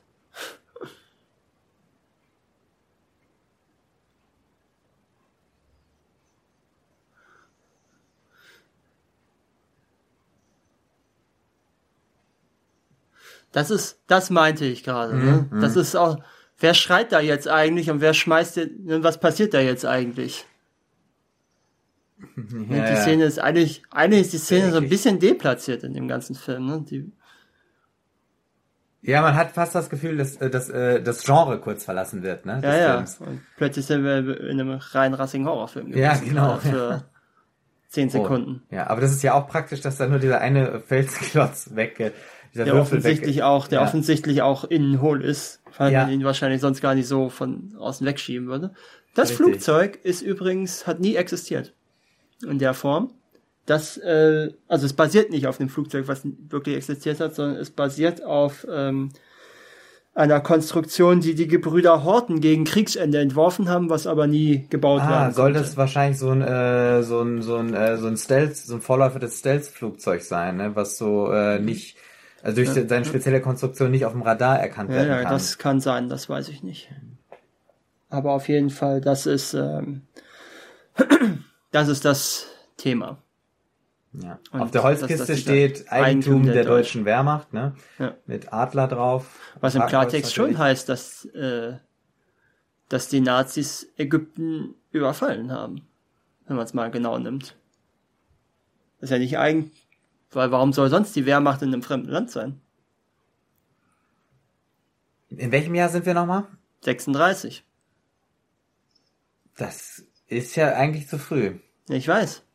Und hier ist wieder Pat Roach, den wir, wie gesagt, schon in der Bar in Nepal einmal gesehen haben. Ah. Ist auch cool, dass ein Mechaniker mit einem Schraubenschlüssel kämpft. Hat er nicht sogar gerade damit noch gearbeitet? Das kann sein. Der Pilot kriegt nichts mit, der guckt weiter nach vorne. Ja, klar. Der denkt jetzt, er ist gemeint sogar zuerst. Warum kommt er überhaupt runter in der Szene? Könnte man sich jetzt fragen, weil eigentlich wäre es doch, wäre doch schneller als bei den Piloten.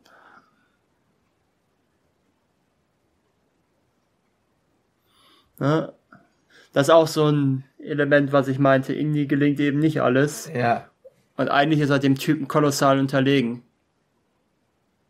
Ich geb dir eins in die Fresse, davon erholst du dich nicht, mein Junge. Ist aber auch eine schön choreografierte Kampfszene, finde ich, um das Flugzeug rum. Ich weiß nicht, wie du es siehst. Ja, es ist halt was anderes, ähm, als, sag ich mal, irgendwo in einem äh, historischen Set zu arbeiten, zu, zu kämpfen, wo ja auch ganz viel Gefahr lauert. Und äh, hier ist ja einfach das Gefährliche, einmal, dass Genau. das Flugzeug hier ist, dass diese Rotoren laufen und dass es jetzt auch noch anfängt, sich zu bewegen. Und dass ja auch noch eingesperrt ist da drin.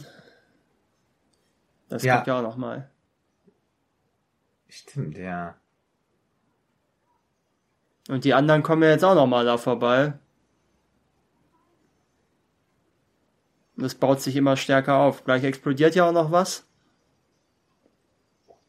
Wodurch ja dann die anderen im Tal überhaupt erst darauf aufmerksam werden, dass da nicht alles so läuft, wie es soll. Ja. Jetzt wird natürlich auch Genau, jetzt äh, fällt- durch den Flügel der Ne? Tank. Sag ja, es baut sich alles immer mehr auf.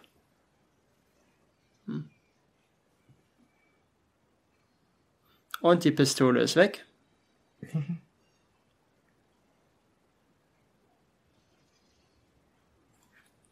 Ja, das war die verräterische Explosion. Genau. Die wir hier jetzt auch noch mal sehen.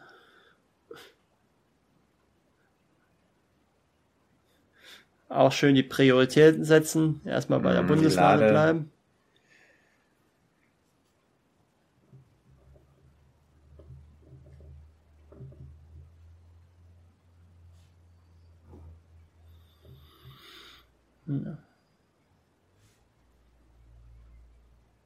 Ja. Auch schön, wie der Mechaniker jetzt aufwacht, also weil er offensichtlich voller Benzin ist. Äh, ja, es ist gut für ihn. Da kann er wenigstens noch rennen.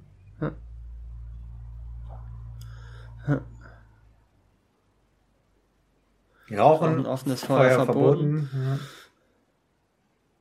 Und es spitzt sich immer mehr zu. Aber dafür kann Indy sehr gut austeilen. Ja, Auch gut. wenn das dem anderen. Aber er ist äh, natürlich auch ganz schön lediert, ne? Ja. Und das ist eine Szene, die auf jeden Fall in den Nachmittagswiederholungen geschnitten wurde. Ne? Das sieht man nicht in den Nachmittagswiederholungen im Fernsehen, wie das Blut da spritzt. Meinst du nicht? Nee.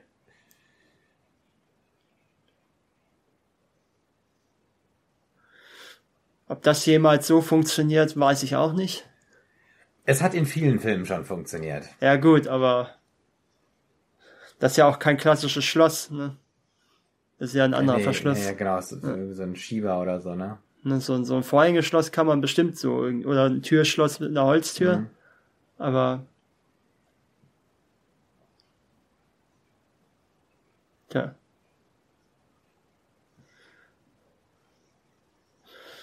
Auch schön. Warum ist der jetzt nochmal explodiert? Im Zweifel ist einfach äh, das Benzin bis dahin gelaufen. Ah, okay. Dann nehme ich den Film jetzt auch mal in Schutz.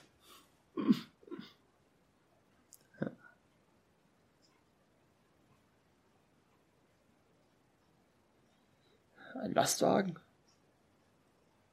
Ja. Ja, die Lastwagenszene hat auch sechs Wochen, glaube ich, gedauert zu drehen. Nee, Quatsch, sechs Wochen kann ja auch nicht sein, wenn jetzt in, Warte mal.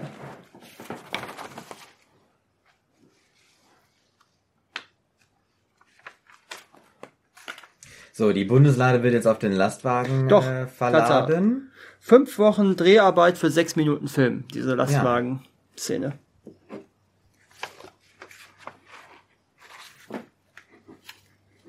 So, die Männer besteigen die Fahrzeuge und die Begleitfahrzeuge.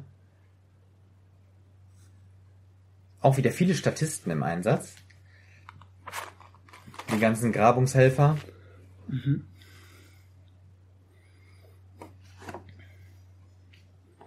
Und Indy auf dem Pferd. Ja. Sehen wir auch selten, ne? Das stimmt. Ja. So spontan wüsste ich jetzt auch nur im dritten Teil, wenn sie da in den Sonnenuntergang reiten. Auch sehr schön, wie dann alle, äh, wie, wie äh, Indy durch die Menschenmenge durchreitet und dann nach ihm alle aufstehen. Ja, offensichtlich haben die Nazis nicht den Mindestlohn bezahlt. Ja.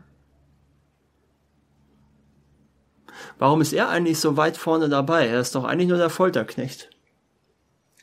Tja, vielleicht will er auch weg. Ist auch eine, ne? Ja, Ja, ja, aber ja. er ist ja später dann auch noch dabei, wenn sie die Lade öffnen. Ja. Das ist, er hat ja so eine herausgehobene Stellung, die sich jetzt irgendwie auch nicht so innerhalb der Story erklärt.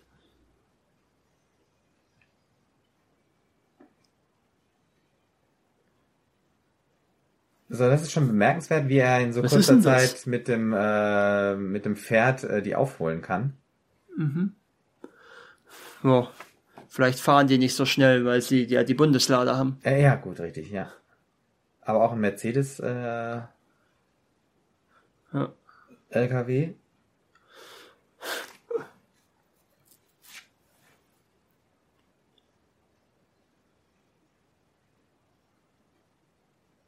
Ich frage mich auch, warum die anderen nicht einfach mal anhalten. Wenn sie sehen, dass offenkundig was mit diesem LKW nicht stimmt. Das stimmt.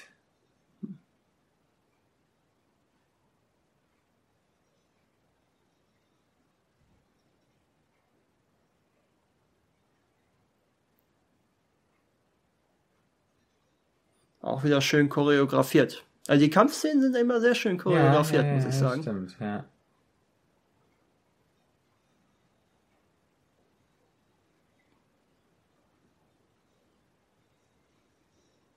Und es geht natürlich unglaublich viel zu Bruch, das ist natürlich auch klar. Das ist richtig, ja. Aber wie immer interessiert das sowieso keinen, weil die Leute, denen das gehört, sehen wir ja nur für eine Sekunde. Ja, richtig. Und es geht ja schließlich um Wichtigeres. Ja, die Bundeslade. Also Indy fährt jetzt vorne und wird aber von dem Jeep von. Äh, Er hat den Truck mit der Bundeslade, ne? Genau, richtig. Hm. Aber drängt ganz geschickt den äh, Jeep mit den anderen Soldaten ab. Ja. Und jetzt ist er nur noch bei. Ja, jetzt Nee, er er hat ein, jetzt noch ähm, das Motorrad. Das Motorrad, genau. Mit Beiwagen.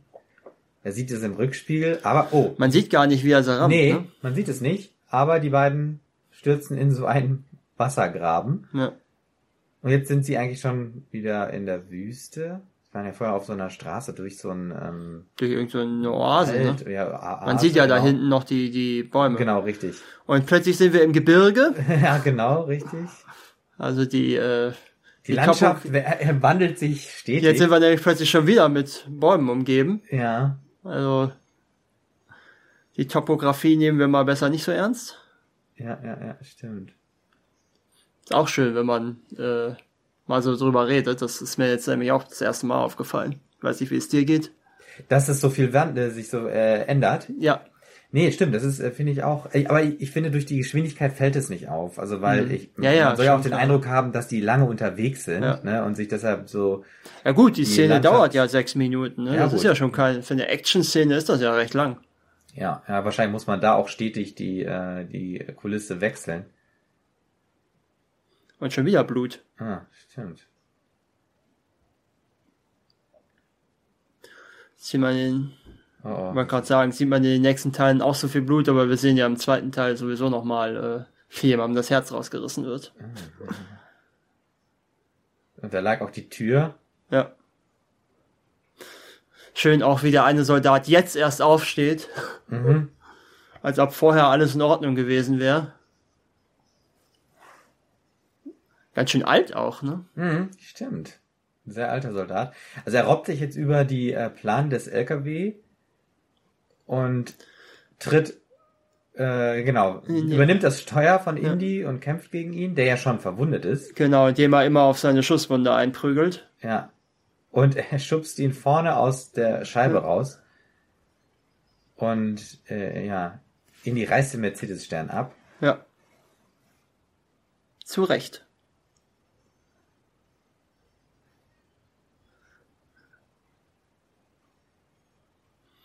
So, jetzt versuchen sie Indy zu zerquetschen. Was aber nicht funktionieren wird.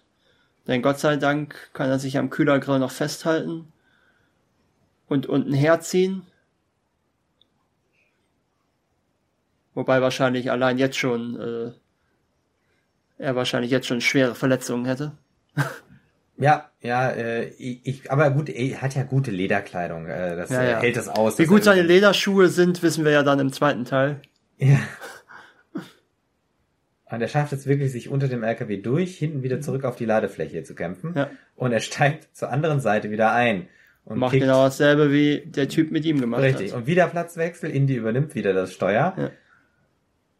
Okay, das sah ein bisschen gekünstelt aus, wie er den Ja, Kopf immer vorne aufs. Armaturenbrett äh, gehaut hat. Aber jetzt Ja, jetzt passiert genau das, was eigentlich, Genau. was sie mit Indy vorhatten. Er wird, Ah. oh ne, er wird überfahren, er wird nicht gequetscht. Genau. So. Und jetzt gibt es eigentlich nur noch Indy, den LKW und das Auto mit den vier anderen. Ja. Mit Dietrich, Tod, Belock und wie heißt denn der vierte Typ eigentlich? Das war, glaube ich, ein Soldat nur, der ist gefahren. Ich glaube, der, oder? Ja, ja. Oder genau, es sind zwei Soldaten. Sind abgedrängt worden, sie müssen Ja. zurücksetzen, um wieder auf die Straße zu kommen. Und ja, wir sind plötzlich direkt in einem Ort drin mit dem LKW. Ne? Sind wir nicht sogar in Kairo? Wahrscheinlich ist das jetzt wir sind doch in Kairo auch schon Ah, wieder. und guck mal, der wurde auch, äh, er ist in Omas Garage. Ja, auch schöne Szene. Nee, wir sind in Kairo wieder. Die Kuppel haben wir ja, Ja. vorhin schon gesehen Stimmt, bei der, ja, ähm, bei diesem, wo er den Typen erschießt. Und dieser ganze Marktplatz wahrscheinlich, meine ich, haben wir auch schon gesehen.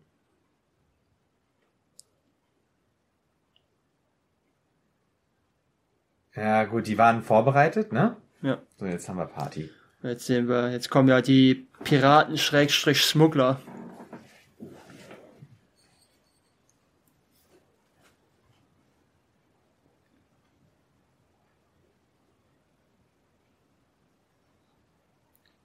Mr. Katanga.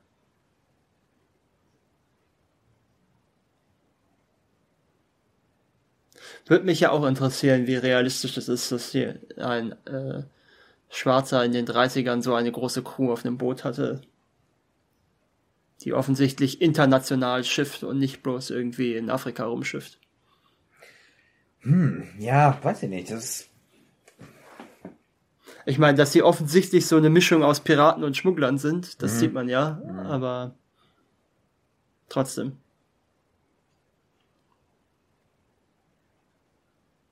Jetzt finde ich, verliert der Film ein bisschen seinen Drive, äh, bevor er dann richtig ins große Finale einsteigt. Ne? Jetzt sieht man ja auch erstmal noch diese Liebesszene zwischen Marion und Indy, die da noch kommt, und dann wird ja das Boot erst überfallen wieder. ja.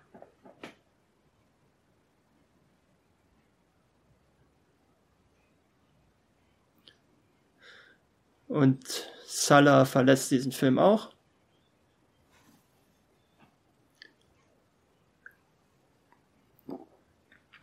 In dieser Szene. Hm, wieder voll in Blau gehalten, ne? Ja, wir Jetzt sind ja auch wieder nachts. Ozean. Genau, auf dem Ozean. Und in der Kajüte? Ja. Ja, ja, genau. Sehr gut. Äh, ich, Schon wieder ein weißes Kleid. genau, richtig. Da guckt sie Nancy sogar selber Piraten. Mhm. Aber ich hatte auch gerade dieselbe Frage wie Indy. Wo kommt das Kleid her?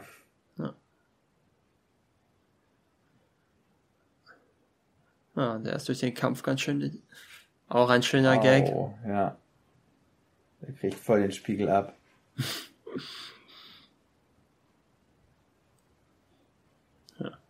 Hat er nicht auch eine Schusswunde eigentlich? Ja, ähm, ja, die ist ja auch abgebunden. Mhm.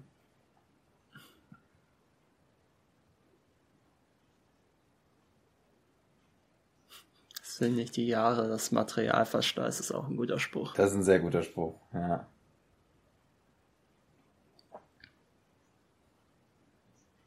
Ja.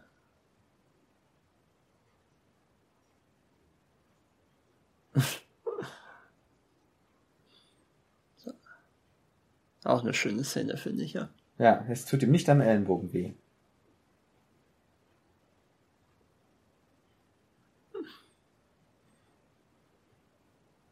Okay, jetzt hat er einmal seinen Hut verloren.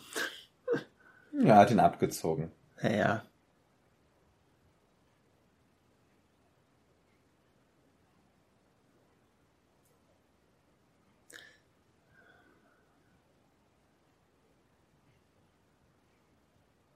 Aber du merkst, da ist das Tempo jetzt komplett rausgenommen, was wir jetzt eigentlich vorher mindestens eine halbe Stunde lang hatten mit vom Schlangentempel zum Flugzeugkampf zur ja. Verfolgungsjagd. Ja. Und der Film könnte ja sogar jetzt eigentlich auch schon vorbei sein, wenn man ehrlich ist, ne? Naja, aber was Sie uns ja alle noch naja, interessiert klar, ist, was ist denn jetzt mit der Lade? Ja, ja, aber. Also man ist ja ne? selbst auch schon so ein bisschen interessiert. Klar, aber grundsätzlich haben sie die Lade. Das ist auch mhm. eine schöne Szene, die jetzt mhm. kommt, wie die Lade offensichtlich. Äh, sie brennt nur das Hakenkreuz weg, ne? Mhm. Ja, und auch man merkt, die, die Ratten. Ja. Äh, hm? Mal guck, siehst du, sie brennt nur das Hakenkreuz dadurch. Ja, stimmt.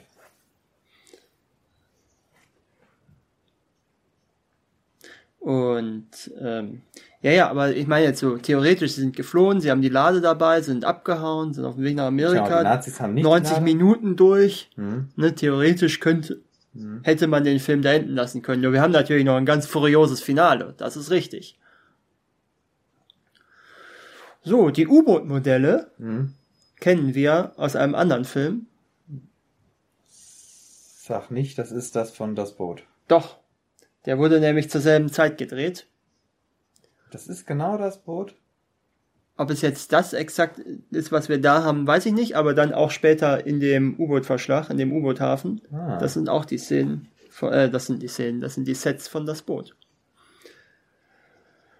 Das wurde nämlich äh, in derselben Gegend zur selben Zeit gedreht und man mhm. hat sich dann an deren Drehpausen ähm, ja die äh, die das, die Modelle ausgeliehen. Mhm. Und die Produktionsfirma hat aber vergessen, die Crew von das Boot darüber zu informieren. Nein, die waren natürlich weshalb nicht die begeistert. Dann, weshalb die dann überrascht waren an einem Tag mal, wo sie dann keine Drehpause reingeschoben hatten, äh, dass plötzlich das U-Boot nicht da war. das ist aber wirklich interessant. Ja.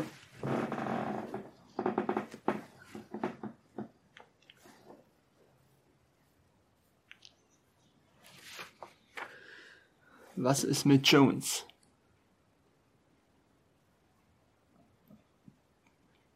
Oh. Okay, das Versteck ist etwas offensichtlich eigentlich in diesem äh, ja. Rohr. Ja, das ist richtig. Mhm.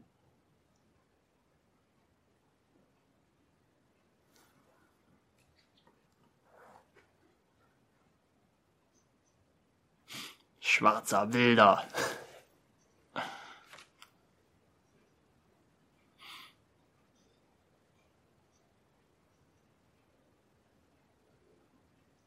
Auch schön, wie er einfach nur Marion mitnimmt, weil ihm, weil er, äh, weil, von, weil er sich pro, ja, weil er sich ja. provoziert fühlte, dass eben ein Schwarzer einfach irgendwelche äh, Kommandos oder Befehle ja, oder ne? einfach oder mit ihm auf selben, mit mhm. ihm auf demselben Niveau diskutieren wollte. Mhm. Ja. Und wie gesagt, das ist wohl alles von das Boot. Das ist ja echt abgefahren. Ja.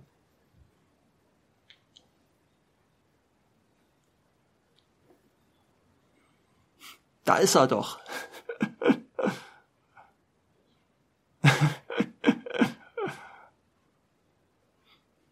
ja.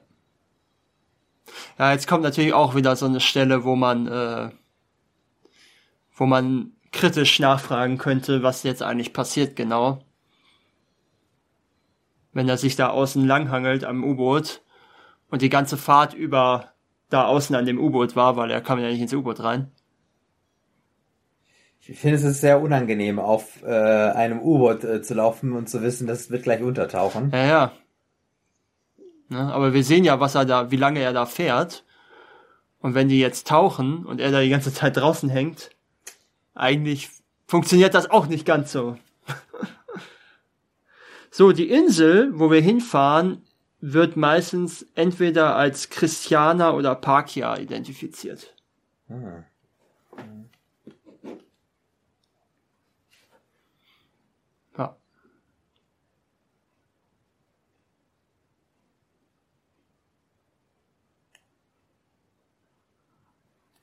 Genau. Ne? Aber es ist eigentlich. Das ist schon ein bisschen rätselhaft, wie ja. er da jetzt hingeht. Also, dass das geklappt hat. Ja. Ist auch, glaube ich, ganz gut, dass sie es nicht zeigen, wie er auftaucht oder so. Äh, ja. Dann, dann ja. denkt man nicht so sehr drüber nach, aber. Ja, das stimmt.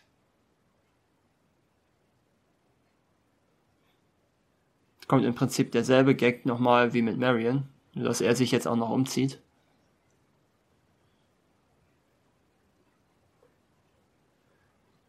Es ist schön, wie das immer passt, äh, dass er im richtigen, dass im rechten Moment sie äh, äh, Marion rübergeführt wird und er ja. das von seinem Versteck aus beobachten ja. kann.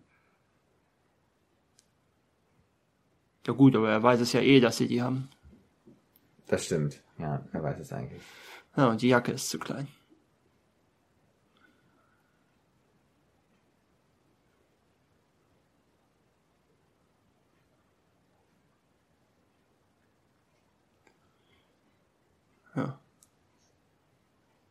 Der U-Boot-Kapitän, den wir vorhin übrigens gesehen haben, der tritt im dritten Teil auch nochmal auf und spielt dort äh, Hitler. Oh.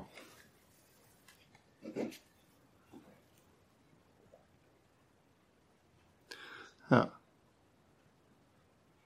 Ja, jetzt ist das ganze Logo weggebrannt. Ja. Mittlerweile. Die, mir ist ah, nicht ganz, da das, das ist der Satz, wo ich meinte, ja. dass sie den als letztes ins Drehbuch reingeschrieben haben, damit ja, sie es wenigstens mal erwähnt mal wiederholen? Haben. Mir ist nicht ganz wohl beim Gedanken an dieses jüdische Ritual. Und was meint er damit genau? Die Öffnung der Tora. Äh, der Tora, der Bundeslade. Ah, okay. Ja. Also ich verstehe nicht ganz, warum er das als jüdisches Ritual bezeichnet. Ja, gut. Oder ist äh, es, ach Moment, das ist ja. Die Bundeslade ist ja, also ähm, da, ich kann es auch jetzt schon erzählen. Also Belloc trägt ja, wie schon gesagt, Kleidung, die nach äh, Exodus angefertigt wurde. Und das, was er dabei sagt, sind äh, Paragraphen, die ähm, auch heute noch aus der Tora zitiert werden. Ah, okay. Bei, ja, ja, so. Hm. Beim Sabbatgottesdienst. Ja, okay. Ja, stimmt. Also er spricht sogar, er spricht wohl Aramäisch, wenn ich das hier richtig gelesen habe, und nicht Hebräisch. Aber es ist natürlich ein, ne? Ja, ja, okay. Welches Ritual, es muss ja ein jüdisches Ritual sein bei der Öffnung der Bundeslade, weil ja. es ja sonst kein Ritual geben kann. Ja. Auch schön, wie sie die, Bu wobei mir auch nicht ganz klar ist, warum müssen sie das eigentlich da auf dieser verlassenen Insel machen? Gut, vielleicht als Test, dass sie es nicht in Berlin machen wollen. Okay, das Oder auch Neugier vielleicht auch. Das, ja, aber ja. gut. Ja gut, aber warum gerade auf so einer Insel und nicht dann noch direkt in Kairo? Das ist die nächste Frage. Mhm. Weil diese Insel gehört ihnen ja auch nicht. Die gehört ja zu Griechenland oder der Türkei oder wem auch immer. Ja, das stimmt, aber vielleicht mussten sie erstmal weg. Ja, und die hatten halt dort einen U-Boot-Posten. Wie ist ja, er denn da so schnell stimmt, aufgekommen? Stimmt. Das weiß ich nicht. Mir ist auch nicht ganz klar, wo er plötzlich diesen äh, diese Panzerfaust her hat. Ja, er ist hinter äh, so einem Materiallager verschwunden. Ach so, und da okay. hat er wahrscheinlich die aufgenommen irgendwo. Okay, okay. Interessant auch, wie Tod völlig desinteressiert ist an dieser ganzen Szene. Ja, oh, guck mal, ihm läuft, hast du es gesehen? Ihm lief eine Fliege über den Mund. Ja, ja, habe ich gesehen. Aber schön auch, dass er das komplett überspielt. Ich hatte kurz gedacht, er hätte sie verschluckt. Wäre natürlich noch ein besserer Schauspieler dann. Ja.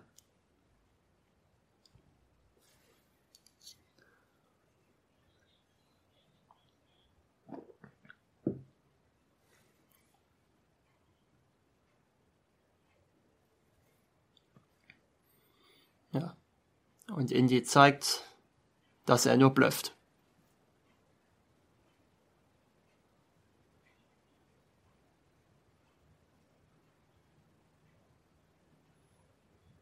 Ist die Frage, sprengt er sie jetzt wirklich nicht in die Luft, weil er die Lade nicht zerstören will, oder sprengt er sie vielleicht auch deswegen nicht in die Luft, weil er weiß, dass wahrscheinlich alle da unten sterben würden, inklusive Marion, wenn er da einfach jetzt so eine Granate hinfeuert? Ja, vielleicht hat er sie ja auch, ich meine, er musste ja auch schon wieder improvisieren.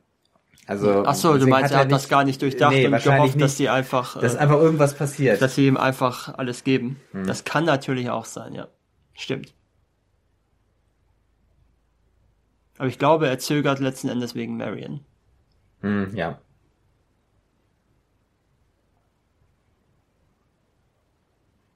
Gut, er nimmt jetzt die Panzerfaust langsam wieder runter. Und mittlerweile sind auch Soldaten oben auf dem Felsen angekommen Ja. und stellen sich hinter ihn. Und jetzt kommt das große Finale und der Film geht ja auch nur noch zehn Minuten und ein paar zerquetscht. Richtig. Wir sind natürlich in der Nacht wieder. Natürlich. Nur dann wirkt's ja auch richtig. Richtig, die Lade wird nach oben gebracht und abgesetzt. Indy und Marion sind festgebunden und müssen auch noch dabei zusehen. Ja, Das ist die Kleidung, wo ich sagte, die ist nach Exodus äh, Mhm. 28 geschustert und das sind eben irgendwelche Texte, die ähm, auch heute noch bei den Mhm. Sabbatgottesdiensten zitiert werden. richtig. Sehr schön war eben auch, dass wir sehen, dass die äh, Szenerie ja gut ausgeleuchtet ist, also im Film auch äh, und weil ja auch gedreht wird. Ja, Man hat gesehen, Wird es ja ist auch extra, aufgenommen. genau, es wird aufgenommen. muss, was ja auch eine naheliegende Situation wäre. Äh, ja, Und ich schon. die Lade wird geöffnet und was ist drin? Alles voller Staub. Ich finde die Reaktionen von den dreien auch so schön, ne? Dietrich total ent, äh, enttäuscht, also nicht enttäuscht, sondern wütend. Belloc enttäuscht und kann es nicht fassen. Und Todd, dem eigentlich alles egal ist, der, findet lacht das Ganze einfach, zum ja. Lachen. Ja. Aber wir sehen, so einfach ist es nicht. Genau, es gibt einen riesen Kurzschluss, alle möglichen Lampen platzen. Ich glaube, das ist mehr wie nur ein Kurzschluss, oder? Äh, ja, vielleicht eine Überspannung oder irgendwas.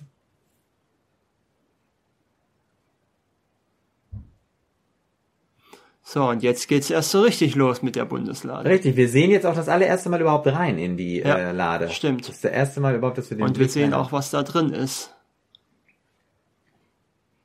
Also eigentlich haben wir nicht wirklich was gesehen, aber äh, es war Wir sehen ja so gleich, was da rauskommt. Und, ja, genau.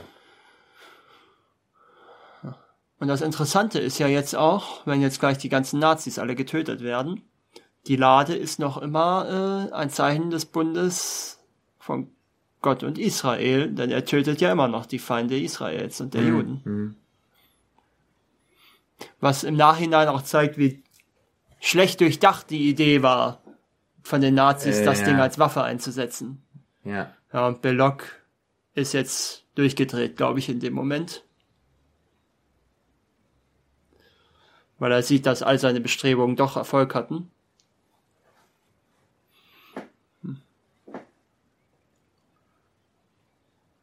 Oder meinst du nicht auch?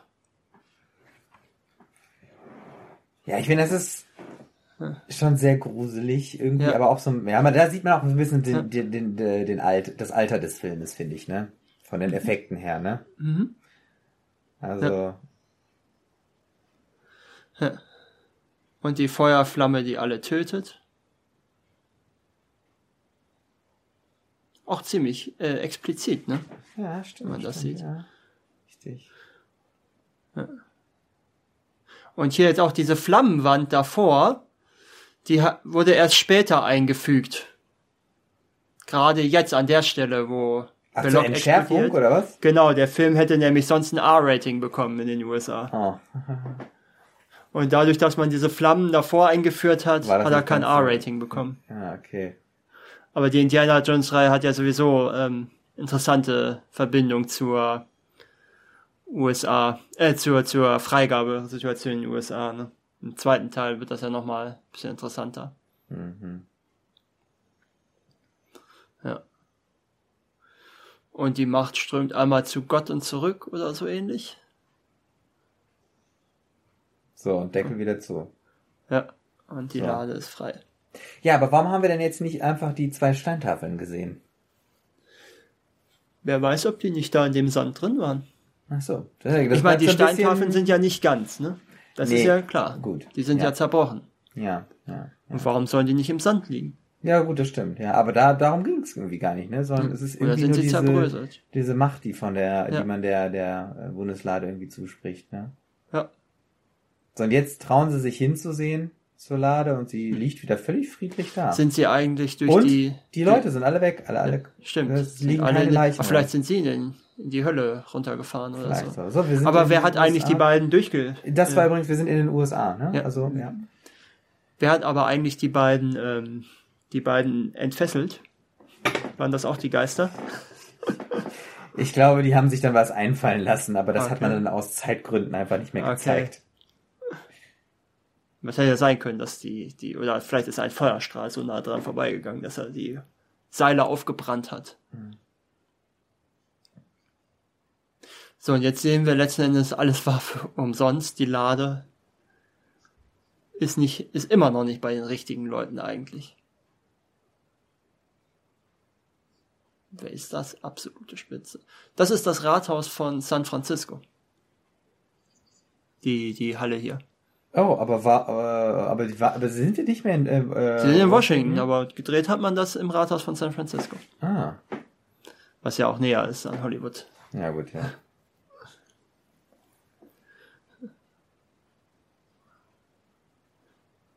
Tja. ja. Hier ist auch schön, wie mit dieser Unschärfe gearbeitet wird, Ja. um das Ganze Da so ein bisschen verwunschener zu machen. Das stimmt. Wir sind ja auch jetzt am Ende.